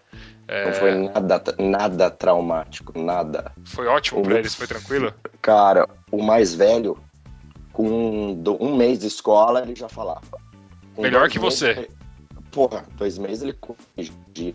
Eu tive que dar bronca nele pra ele parar de me corrigir. Meu ego tava indo pro saco, velho. Aí sim, meu. É, Aí você sabe que você venceu na vida. Você, você tem um filho e o filho te corrige, cara. Aí tá bom, Cara, meu. vieram falar pra mim que meu filho tem o sotaque de São Luís. Ô, louco. Cara, eu mal, cara, se eu identificar que o cara tá falando em alemão ou inglês, eu já tô feliz pra caramba, bicho. Pra saber o sotaque de São Luís, tem um, todo, um, né? Todo Não, um mas é, processo. a adap- a adaptação foi, foi facinho. Acho que assim, pra quem se muda e tem esposa, acho que é o pior, cara, é a esposa. Porque você já tá no trampo. Seus filhos, cara, são bem maleáveis, eles se adaptam em qualquer lugar que você colocar eles. Mas agora a esposa aí é mais traumático, cara. Demorou um pouquinho. Entendi. É, não, não é fácil, né? Quanto, quanto mais. Dizem que quanto mais velho, mais difícil, né? De se ajustar. Mas eu sei lá, eu acho que sempre é tempo, cara. É muito de cada pessoa, né? É, minha esposa não teve muita escolha, né? Eu falei, ó, nós vamos. Ela, pô, era verdade mesmo que você queria ir. Eu falei, é, você achou que era zoeira, né? Você achou que era você achou que era zoeira? É. Entendi. Não, mas o meu esquema, cara, foi bem, foi bem tranquilo. A empresa pagou toda a mudança, cara. Ah, A empresa pagou um cara pra me ajudar aqui a comprar casa. Então foi bem. Isso, é- susto. acho- isso, isso- só fazendo um parênteses antes do custódio responder também. Tem muita, eu, eu vejo muita gente achando que vai conseguir fazer um intercâmbio e vai ficar lá seis meses e vai conseguir arranjar um trampo e vai ficar e etc. É, não é bem assim, cara. Tem, tem todo um processo, né? Se você tem uma empresa por trás, realmente é muito mais tranquilo, porque os caras tomam conta de tudo, né? Eu escutei é, há pouco tempo. Eu não lembro onde foi, acho que no YouTube, alguma palestra de algum evento. Também era uma desenvolvedora brasileira que ela se mudou para Nova York agora. E, meu, o backup da empresa, os caras fazem tudo. Os caras, tipo, tudo. Você não precisa se preocupar com absolutamente nada. O cara te arranja um- uma casa alugada por, tipo, dois meses, depois até você arranjar seu lugar e tudo mais. Então é outra pegada, né? É, você achar que você pegada. vai na loucura e vai conseguir um lugar é um pouco mais complicado. Não que seja impossível, mas eu acho que tendo uma empresa por trás para te bancar é, é um grande passo, né? É, e corre o risco de você mudar pra cá, achar que você tá aí realizando um sonho, você chega aqui não é nada disso, cara. Às vezes você acha que quer mudar, e seis meses eu fico e, e aconteço, né, cara? Mas aí É. você fala, puta, que bosta de lugar é esse, você quer voltar. É, ó, eu vou falar, é difícil, viu? Os caras que mudaram pra cá, que vieram de missão, estão dando graças a Deus que o projeto é adiado um ano. Chegou aqui xingando e de repente, ah, não é tão ruim não. Andando de BMW, aí, aí muda, né? Aí é fácil. foda. Aí fica fácil, né? De BMW, cantando Racionais, aí fica fácil, cara. aí eu acho que fica fácil. Vai lá, Custódio, pra terminar. E você? Você resolveu, você foi ficando, você já falou um pouco, resolveu ficar, e também acho que depois de 10 anos você não pretende voltar mais, não, né, cara? Então, a minha ideia inicial que a gente veio era para ficar dois anos, né? No mínimo dois anos. É, porque depois de dois anos, a ideia era ficar no mínimo dois anos, depois de dois anos você pode pedir o visto permanente, e daí você tem a opção de ficar ou ir embora na hora que você quiser. Então passou esses dois anos, a gente passou três, na verdade, para pegar o visto permanente, peguei, ficamos ficando mais, ficamos mais, ficamos mais, eu virei, viramos todos cidadão australiano, e não temos mais, não temos mais vontade de voltar, não. É, o que a gente brinca assim que vai voltar pro Brasil, provavelmente é quando tá velhinho e que aqui tem muito aquela sala de repouso que você vê no filme, né? Muita, que o pessoal coloca os, os, os pais nos, nas casas de repouso e tal. E esse lugar eu não quero ir não, então eu vou pro Brasil, vou morar no interior, vou ficar pescando em vez de ficar nessa. É, se meu filho coloca isso aqui, eu vou pro Brasil pescar. Mas, mas não tem, gente não tem vontade não. Aqui é padrão de vida É o que eu costumo falar, no Brasil era tipo uma classe média, aqui eu sou pobre e sou mais rico do que no Brasil, né? Sou mais bem, assim, mais tranquilo viver com esses bens, sem aquele problema todo de medo, violência, essas coisas todas, né?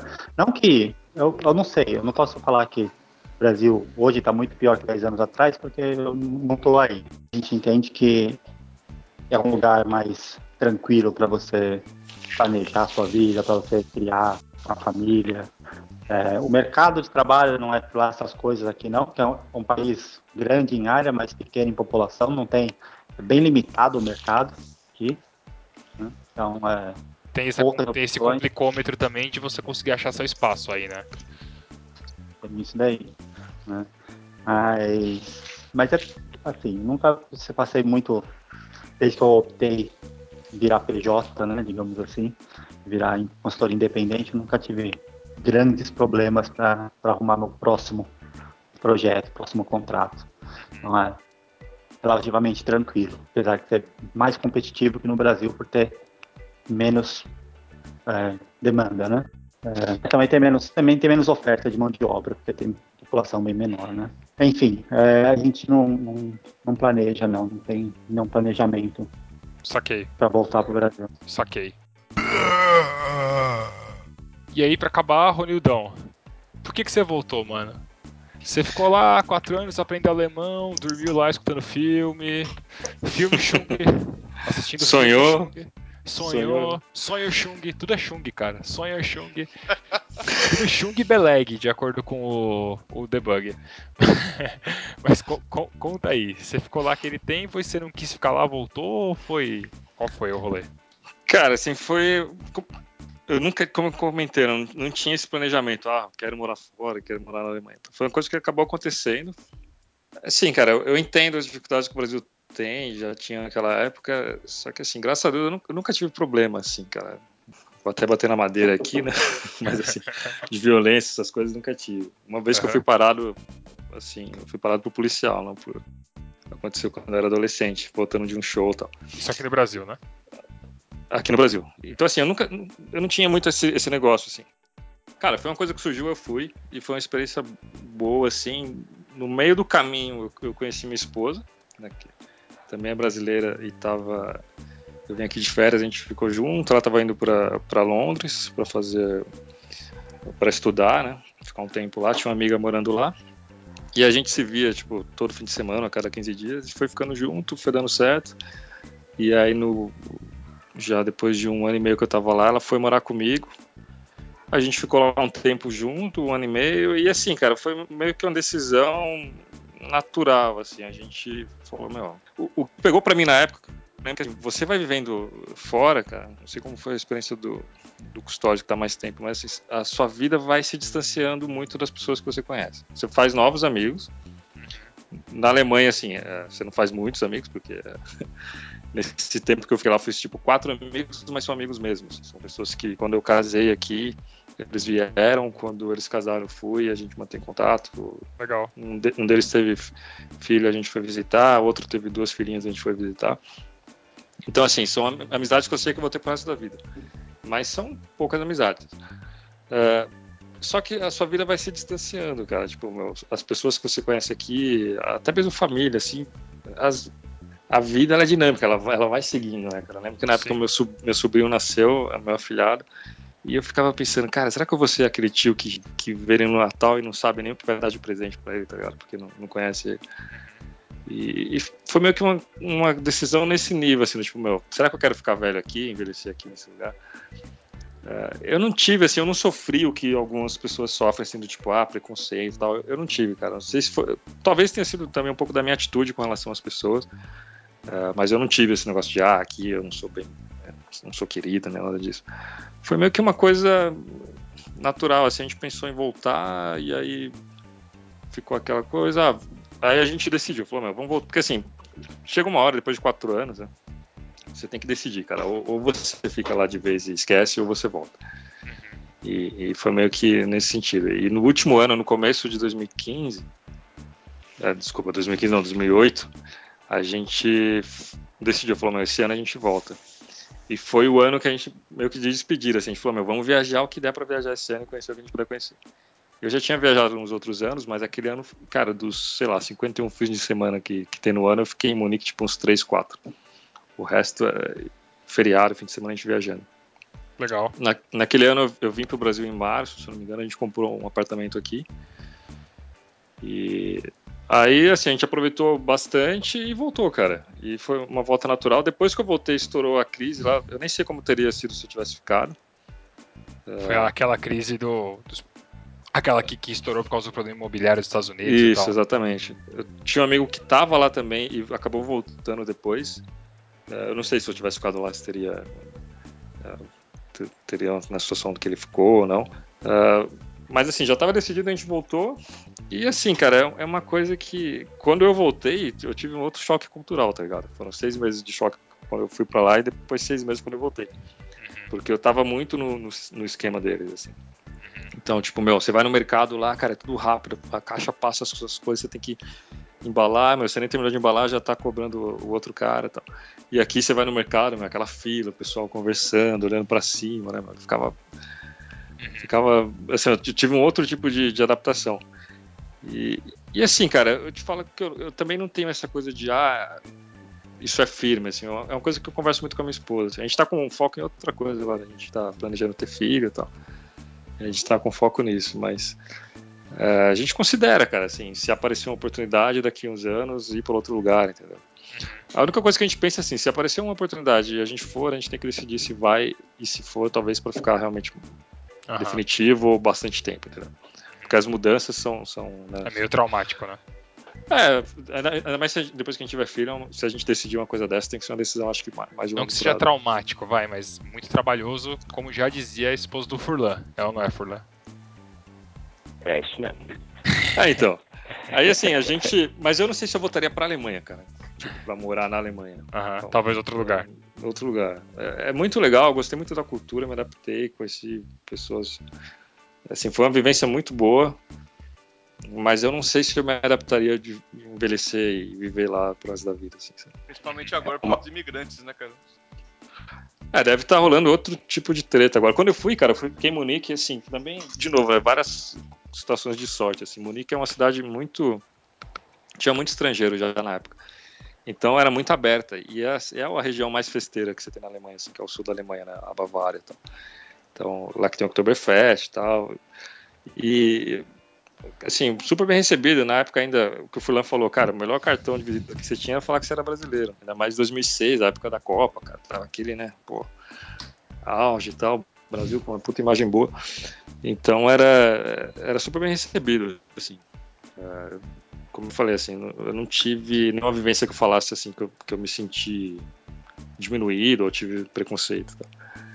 É, acho que também tem a questão da atitude. Quando você vai para um lugar, acho que você tem que fazer o possível para se integrar, integrar na sociedade, assim, aprender os, os costumes, né, o idioma e tal. Tem gente que vai e fica meio que isolado numa comunidade regional, assim, Sim. um país. Né? Acho que isso é problemático. Então, é, isso é uma coisa que eu já tinha claro, assim, meu, se vai, vai para para viver como os caras, aprender como eles vivem, aprender a forma que eles, que eles pensam. Esse lance de falar o idioma, cara. Você tem que aprender a pensar num idioma diferente. Então. Boa. E, e, Assino e dou fé. e enx- enxergar. Não, é verdade, cara. Enxergar, coisa É verdade. simples assim, cara. Por exemplo, no começo, uma coisa que me marcou no começo, assim, a gente fala um passo depois do outro, né? Dá um passo depois do outro. Lá eles falam, dá um passo antes do outro. Cara, é uma coisa simples, mas se você parar pra pensar, muda muito a perspectiva, cara. Sim. Assim, você fala, dá um passo depois do outro, você já tem, assim, uma coisa otimista, você tá... Você fala, dá um passo antes, você, você tá, assim, mais planejado. Tem muita coisa que se aprende da cultura nas, nas pequenas coisas. Ditado, pequenas coisas mesmo. É, e, e você aprender a, a enxergar. Uma vez eu vi numa palestra, cara, não lembro onde que foi, mas assim, falar, meu, cada idioma que você aprende de é, novo é uma vida nova que você ganha, tá ligado? E realmente, assim, é uma forma nova de, de ver a- as coisas. cara. E acho que isso pra mim foi muito rico, assim, de aprender, ter uma visão de mundo diferente. Isso que o Todd falou, assim. Lá também, é, você não tem essa. Aqui, cara, você. A classe média no Brasil sustenta o Brasil e é, e é oprimida, assim, né, cara, reprimida. A gente, é, talvez a classe que mais. Tudo bem. não a que mais sofre, porque, enfim, tem classes que não têm as condições que a gente tem, mas é uma classe que, que sustenta muito em termos de trabalho, imposto e tal. Uh, lá na Alemanha você pode ser um cara uh, pobre ou, ou, de classe média e viver feliz a sua vida inteira, cara. Então, assim, é uma outra perspectiva. Não é porque o cara é, é lixeiro que o cara não, assim, sabe? Eles, eles, não, eles não veem dessa forma.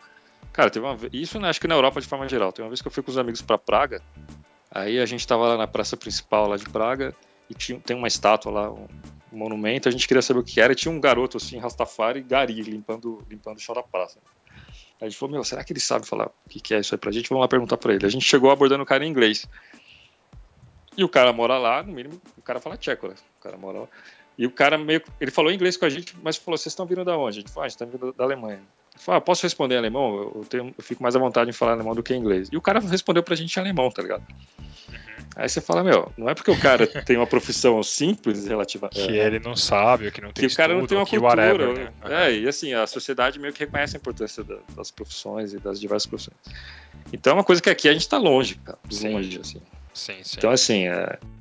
mas eu acho que você ter essas visões e experiências é, é interessante. E assim, como eu falei, não é nada que eu penso, ah, vou viver no Brasil resto da vida. Se aparecer uma outra oportunidade e for interessante, não teria por que não, não fazer, entendeu? Talvez seria mais pensado, assim, seria uma decisão mais longa para se tomar. Quando eu fui, não foi uma decisão tão rápida também. Eu conversei com várias pessoas assim, que, eu, que eu considerava já na época que trabalhavam mais tempo do que eu. E, e eu lembro que teve um amigo que falou: Cara, a única coisa que eu me arrependo, esse cara ele é dono de uma consultoria aqui no Brasil. Na época ele estava começando, em 2004, quando eu fui. E, meu, a empre- a empresa dele cresceu muito nesses últimos anos aí, o cara tá super bem. E na época ele falou: Cara, a única coisa que eu, que eu me arrependo é de não ter vivido dois anos fora. Assim. Já fiz várias coisas profissionalmente, mas não ter essa experiência. E eu fui meio que sem esse plano de voltar, né? Aconteceu de serem quatro anos, voltei. Não foi uma decisão tão rápida, mas eu acho que se eu tivesse essa oportunidade de novo, seria mais uma decisão mais pensada ainda. Entendeu? Consideraria vários fatores para tomar uma decisão que fosse mais, mais longa. Assim.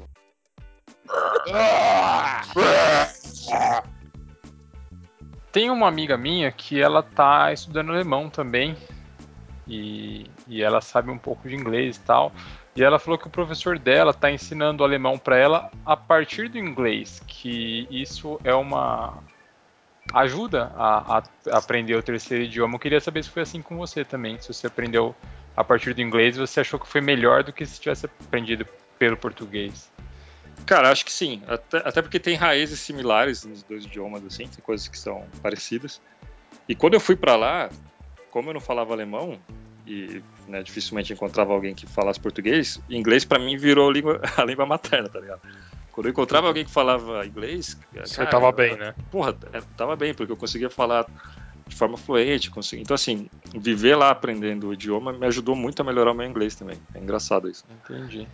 E... Mas eu Seu acho que ajuda. já era assim. bom já.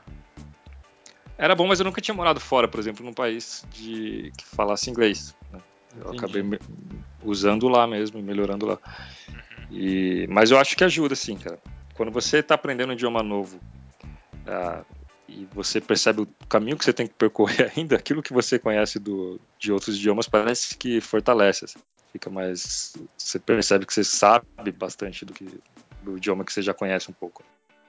Mas eu acho que é um bom caminho, sim. Então, acho que com isso a gente conclui. A gente queria com certeza continuar a conversa por mais tempo para saber mais coisas, mas acho que a gente conseguiu é, pegar uma visão bem legal das experiências de vocês três. Eu queria agradecer muito pelo tempo que vocês dedicaram aí. Cê, vocês, para você que tá escutando e entender, tá cada um num fuso diferente aqui. E foi até meio difícil da gente conseguir marcar de gravar por causa dessa diferença de horários e compromissos, etc. Então eu queria agradecer muito aí, Furlan, Custódio, Ronildo. Obrigado mesmo. Bom, terminamos então a, a parte das perguntas, da gravação, o tema principal de hoje. Muito legal, várias, várias coisas loucas e percepções diferentes de outros países. Então, para você que tá pensando em ir para fora ou pensa em conseguir alguma coisa, tá aí um monte de informação legal e relevante para você. No nosso último episódio foi Projetos As Caravanas da Derrota. Vocês escutaram aí? Escutaram? Eu escutei. É, Eu escutei. Achei engraçado você começar dizendo que seria um, podcast otimista, né? É. sabe como é, cara? Várias coisas loucas acontecem, né? Todo mundo tem história pra contar de coisa de trágica, é ou não é verdade? Aí até recomendo pra você estar escutando esse daqui, não escutou o anterior, abre lá porque tem o, o Furlan compartilhou a história dele, o Custódio compartilhou a história dele, então vale a pena lá. Tem aqui o Vagnão, o Paulo, dá uma olhada lá porque tem, tem mais coisas bacanas pra ler nos comentários também. É, bom, pra parte aqui então das recomendações de hoje. Vamos agora mudar um pouquinho. Vamos começar é, de acordo com a ordem do Skype, para manter a tradição. Maurão, começa aí, meu. O que, que você Opa, recomenda? pra primeiro. Cara, esse episódio eu achei muito louco. É...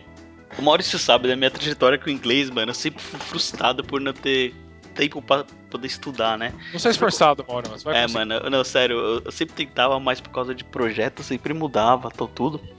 Aí, dessa vez eu tô conseguindo estudar, cara. Aí eu queria recomendar a escola de inglês que eu tô estudando, mano. É, só que eu tô fazendo um curso online, eu tô fazendo pra English Tal. E tá me ajudando pra caramba, mano. Eu, eu tô sentindo vontade de estudar. Eu nunca tive vontade de estudar inglês. Aí por isso aí vai a minha recomendação da English Tal, mano. Show de bola, meu. Este É. podcast foi patrocinado por Cristão. Paga nós, English Town. É. Paga nós. Vai, Léo. Manda bala. Ó, rapidamente. No, no último Sap Inside Track, que aliás o Ronildo foi mostrar uma parada muito foda lá, né, Ronildo? Foi legal, né, cara? o- Pô, foi muito louco. O Ronildo ele fez a, a caixa de bombom mais Enterprise do mundo, né? Ele misturou a caixa de bombom com Arduino e HANA, mas tudo bem. O, no último, no último SAP Série Track, os caras falaram que agora vai ter um container de Node.js dentro do SAP HANA, cara. Então é o seguinte, olha se só. você não entende de JavaScript e quer começar a aprender JavaScript, eu recom- recomendo que vocês comecem a aprender Node, Node.js. E um lugar bom para aprender Node.js é no nodeschool.io. É um site que é de graça, não é como o English Town do nosso amigo Mauro, mas o ali tem um Não monte de tutorial. É, então, talvez patrocine, não sei. Ali tem um monte de tutorial bacana para você começar a aprender Node.js que no futuro você vai usar isso dentro do HANA e é isso a minha recomendação. Show de bola. É... é, JavaScript é, é o que há, mesmo. Tem que aprender. não É tem o jeito. futuro, aprenda, aprenda essa merda. Furlan, e o senhor, meu? Aí dos confins dos Estados Unidos. O que, que você recomenda pra nós? Bom, eu, eu sou meio nerdão, eu vou recomendar algumas coisinhas aqui. É, eu descobri há pouco tempo atrás um site chama Cloud9. que é Já usei, Cloud- cara. Já usei. Você tá usando pra Rails ou pra outra coisa? Não, eu tô usando, pra falar a verdade, pra SAP Wi-Fi há um tempo atrás. C9.io, não é isso aí? É, C9.io. Tô ligado. Cara, isso, isso, é- isso é do capeta, velho. Você roda, é, o- é o Unix, você abre como se tivesse um terminal Unix. Cara, a minha máquina aqui do trampo é toda fechada, eu não consigo fazer absolutamente nada. Mas, cara, eu acesso o Git, GitHub, é animal, é animal. E nessa Sim. onda aí de... Isso é um uso que eu não tinha pensado, cara. Porque o, o Cloud9, ele é como se fosse uma ideia completamente online, né? Por trás ele tem uma... Todinha. Tem um, um Linux rodando e tudo mais. Mas, pô, é verdade. Pra quem tá na empresa e não consegue acessar muita coisa, por ela dá, né? Tipo Git, Cara, essas coisas. Não só isso, você tem é, linha de comando pro Dropbox, você consegue baixar tudo via linha de comando. Você, cara, ele não tem nativo integração com Dropbox, mas você pode usar, instalar o, o, o command line, esqueci o nome agora, command line interface, é, e cara, você tem tudo lá. Show É animal, é animal. Por exemplo, na minha empresa não pode instalar o Git e lá eu pinto e bordo. Show de bola. Nessa, nessa onda aí, cara, comecei a usar o Web IDE, ou Web IDE, da própria SAP. Parece uma coisa meio, né? Você fala, pô, mas todo mundo usa. E eu comecei a usar, que eu tinha um pouco de preconceito. Tá bom, viu? Pode, pode, pode usar que é legal. E eu tô fazendo agora, pode ser também coisa boba, mas ah, tem um walkthrough do SAP UI5, da própria SAP, que ele põe passo a passo na criação de um projeto de SAP Wi-Fi. Velho, se o cara fizer aquilo ali e falar que não sabe Wi-Fi, meu- meus, meus parabéns, bicho. É melhor ser. Sei lá, bicho. Vender Não, não, na praia, vai- né? Que é o vai sonho vender de todo a Bapper. É, bicho. Então, essas são minhas várias recomendações aí que eu tenho mexido. Ah, recomenda aí seu projeto open source, vai, Forlan. Vai, meu, recomenda aí, vai. Pois, se vocês quiserem usar, dá uma olhada lá no ABAP Active Record. É, mano, Meu nome- recomenda aí que Pode. eu vi, mano. Eu vi que você postou ali seu blog, eu li o post, bem legal, cara. Pô, cara. Eu fiz, eu fiz, cara, um monte de blog, um pra UI5 com foco em UI5 e outro em- com foco em ABAP. Não é que a galera lá do, do blog, da parte do ABAP lá me tesourou, cara. Eu tive que reescrever o. Porque falou que não podia. Ah, cara, É não é podia- uma porcaria, velho. Essa é a verdade. Desculpa aí. Não podia. Pronto, cara. Polêmica, hein? Polêmica. Ah, Polêmica, polêmica, velho. Cara, e eu vou dizer, cara, eu, eu fui, eu fiquei tão puto, que aí eu fui no Twitter, xinguei muito, aí acabei, falei, não, tá bom, vai, eu voltei, apaguei meus tweets, aí fui lá, reescrevi, agora tá lá online, tá bonitinho. aí, meu, é só você fazer de novo. Ah, é sempre é, é totalmente automatizado o processo, né? Velho, é, e, e eu vou dizer mais, hein, pro, pros leitores do, do ABAP, eu postei na, na newsletter, cara, eu vou te falar uma coisa, quando eu posto meus links na newsletter e, e o cara, ele diz unsubscribe a minha, minha newsletter, eu levo de boa, agora, pô, no meu projeto o cara deu unsubscribe, eu fiquei triste, viu? Eu anotei o seu e-mail, cara, eu tô ligado pra você. Vou instalar seu nada- pouco, maluco. Pega essa, mano. Pega essa. Beleza. É, e Ah, mas- isso aí, cê- o seu projeto tá no GitHub, né? É importante dizer. Tá lá no seu GitHub. tá lá no Você tem GitHub. post, tem post em português da BAP Sentiu explicando o que, que é, inspirado pelo Active Records do Rails, não é? Isso, isso mesmo. Isso aí, leiam. Eu vou colocar o link. Não- é. Todos os links vão estar na postagem lá da BAP Zone. A ideia, cara, assim, eu não manjo completamente de é, gateway, gateway, e GitHub, de Wi-Fi, então pode ser que seja uma tremenda besteira, mas eu falei, meu, o melhor jeito de saber se é uma tremenda besteira é postando na comunidade. Isso aí, E vamos ver o que, que o pessoal fala. isso aí. Show de bola, muito bom, meu. É, Ronildão, manda bala aí. Bom, cara, eu não vou falar nada muito técnico. Tô mais tão técnico na programação. Me aventuro ainda, né? Como o Léo comentou, eu levei lá no Inside Track um, um Arduino conectando com, com o Ana Cloud lá e tal. É, mas a minha recomendação, assim, de forma geral, é leitura. Eu acho que, assim, cara, é, eu meio que retomei há um tempo atrás o gosto pela leitura e percebo cada vez mais o quanto é importante. Ainda mais hoje em dia, que a gente lê muita coisa curta, né, cara? É, Twitter, Facebook, rede social, tal, notícia. Existe um certo prazer e, assim, cara, benefício em você ler uma ideia sustentada de forma longa, assim, bem argumentada. E acho que os livros têm isso, né, cara? Então é uma- é coisa bem interessante. assim. Então, de forma geral, recomendo que as pessoas leiam. E eu pensei em trazer algumas dicas aqui. É, um livro que eu já li, um livro que eu estou lendo, um livro que eu, que eu vou ler. É, um livro que eu já li é, recentemente, mas muito legal, é What's Technology Wants, do Kevin Kelly. Quem não conhece, recomendo pesquisar sobre esse cara, sobre esse livro. É um livro muito legal que fala sobre a- assim, o papel da tecnologia na evolução humana, assim, cara. É uma viagem, mas é muito louco. Legal. É bem legal.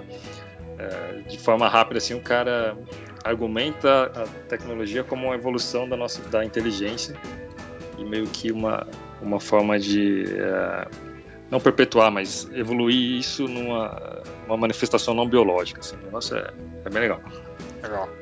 É, um livro que eu tô lendo agora, que eu também peguei por indicação, se chama The Black Swan, do Nassim Taleb, ou A Lógica do Cisne Negro, que é um livro que eu tô lendo, assim, tô nos primeiros capítulos, mas é bem legal, que fala sobre eventos raros, assim, como, como na verdade, toda a nossa história, tudo que a gente vive e conhece é fruto de eventos que eram inesperados e que depois que eles acontecem a gente acha uma explicação para prever eles de forma retroativa. Assim. Mas até que eles acontecessem a gente não sabia que eles iam acontecer.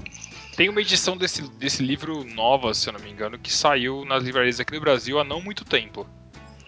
É, então, eu, eu peguei Já a versão em pra dar- inglês. já peguei pra dar uma olhada nesse livro já. Eu peguei a versão em inglês, é assim, ele é bem. É um livro bem interessante, mas um pouco complicado. Assim. O cara argumenta de forma direta, assim, mas ele usa uns termos. Aí eu acabei também comprando a versão Kindle em português. E- mas é bem legal, cara. Se eu tô lendo, eu tô achando bem interessante. Legal.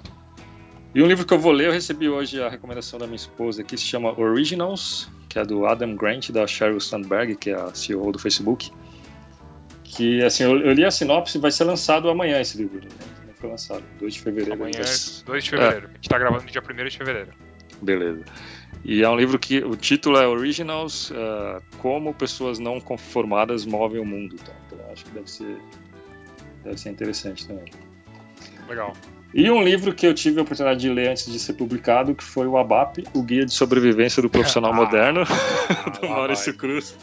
É verdade. Recomendo o- que leiam também. Tive a chance de ler antes de, de ser publicado e achei que foi, foi bem legal, assim, bem Agra- escrito. agradeço agora também aqui no- no- no podcast que o, o Ronildão me ajudou também. Ele fez a revisão de conteúdo antes de eu lançar o livro. Então é. Virou uma ajuda aí, valeu, mano. É nóis. Legal. Eu, depois eu passo esses nomes aqui, se vocês quiserem Já, colocar. tô, no- já anotei nos- todos, pode ficar. Ah, beleza. Tá tudo anotado. Não, só complementar a recomendação que leiam. É uma coisa muito boa de se fazer. A, a sua recomendação começa assim: leia mais. Depois tem Isso. os três livros. Aí tem indicações interessantes aí para quem quiser sobre tecnologia ou, ou formas de pensar mais críticas. Show de bola. Custódio. O que vem aí da. Austrália? Tenho duas recomendações rápidas. ah, Acho que nenhuma das duas vem da Austrália. mas nenhuma das duas são tão putas como a do Ronildo, mas uma é bem útil e outra é divertida. A bem útil é um browser eh, open source, chama Brave. Qual o nome? Nossa, põe, vai, Brave, Brave de bravo. Bravo, de- Brave, beleza. então, brave.com é um, esse é um browser open source, é, muito rápido. Isso que é bem seguro, eu não sou técnico suficiente para pesquisar isso daí, mas a pessoa que me indicou, me recomendou fortemente, falou, ó, esse browser é bem bacana mesmo. Ah, e é open source, né? Então para os fãs open source aí vão gostar. E a outra é que é eu achei bem divertido, me recomendaram esses dias, é o blog História nas Redes Sociais. Histórias. É, história nas redes sociais. História nas Então ele redes conta a história, por exemplo, história do descobrimento do Brasil, como teria acontecido nas redes sociais, Ah, como teria sido a repercussão nas redes redes sociais. Eu achei bem, bem divertido. E, claro que a história tem várias interpretações, mas eu achei uma, bem razoável, historicamente Aham. falando. Acho que o, o autor é um historiador e, e é bem bacana, bem divertido. Show de bola. Legal, meu. É, valeu. E agora tem quem? Tem o Henrique. Que o Henrique, ele- o Henrique é o seguinte: o Henrique eu não apresentei ele no começo, porque ele não tava.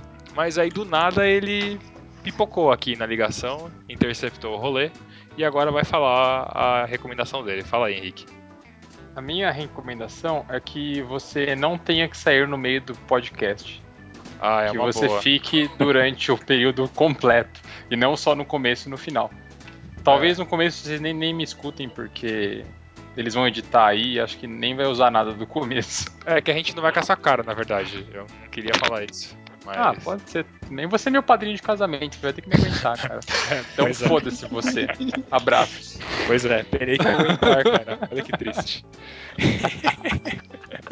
é isso aí. Então, É, é isso. beleza. Da minha parte, eu recentemente eu tenho é, recuperado ah, um hábito que eu tenho desde que eu tenho que eu sou criança. É uma coisa que eu tenho muito prazer em fazer, que é jogar. Eu adoro jogar videogame. E eu tinha parado, eu fiquei aí uns bons 3, 4 anos sem jogar muita coisa, mas agora eu tô voltando com força total. E eu adoro jogo indie, então são jogos meio desconhecidos. Eu tenho uma recomendação só de jogo hoje, é um jogo que é, não é difícil, qualquer pessoa consegue jogar, ele deve ter no máximo umas 4, 5 horinhas de jogo, dá pra você jogar de vez em quando e tal. Só que ele realmente, dos últimos tempos, foi, acho que, a melhor história de jogo que eu vi desde que eu me lembro, assim. É, desde a época do PlayStation, que foi quando eu joguei jogos como Final Fantasy VII e tudo mais, mas esse joguinho simples, eu acho que ele conseguiu condensar numa experiência rápida o, o poder que existe de narrativa quando você tem um jogo e quando você está jogando um jogo. Esse jogo chama To The Moon. É, é um jogo bem simplesinho, pixel art, é, não é nada 3D, você não precisa de um computador super complexo para jogar. É, foi um cara só que fez o- toda a programação do jogo, a narrativa e tal. E assim, eu não posso falar nada da história, mas a história é sensacional no sentido de que eu sou é, um cara extremamente frio para essa questão de emoção e etc. Mas eu quase chorei quando terminou o jogo. Parece bizarro, mas é verdade. O poder da narrativa que o cara que escreveu esse jogo tem é impressionante. Então eu recomendo muito esse jogo para quem quiser. to the Moon. É isso aí, tem no Steam, baratinho, deve ser o quê? Uns 15, 20 conto. Então, joga lá, você não vai se arrepender não. É isso aí. É isso aí, Beleza. agradeço de novo a galera, muito obrigado. E é isso aí, até a próxima do Walking Dead, sabe-se lá quando. E aí, grita todo mundo aí pra gente acabar num clima feliz. E aí, vamos lá. É isso aí. Valeu, falou.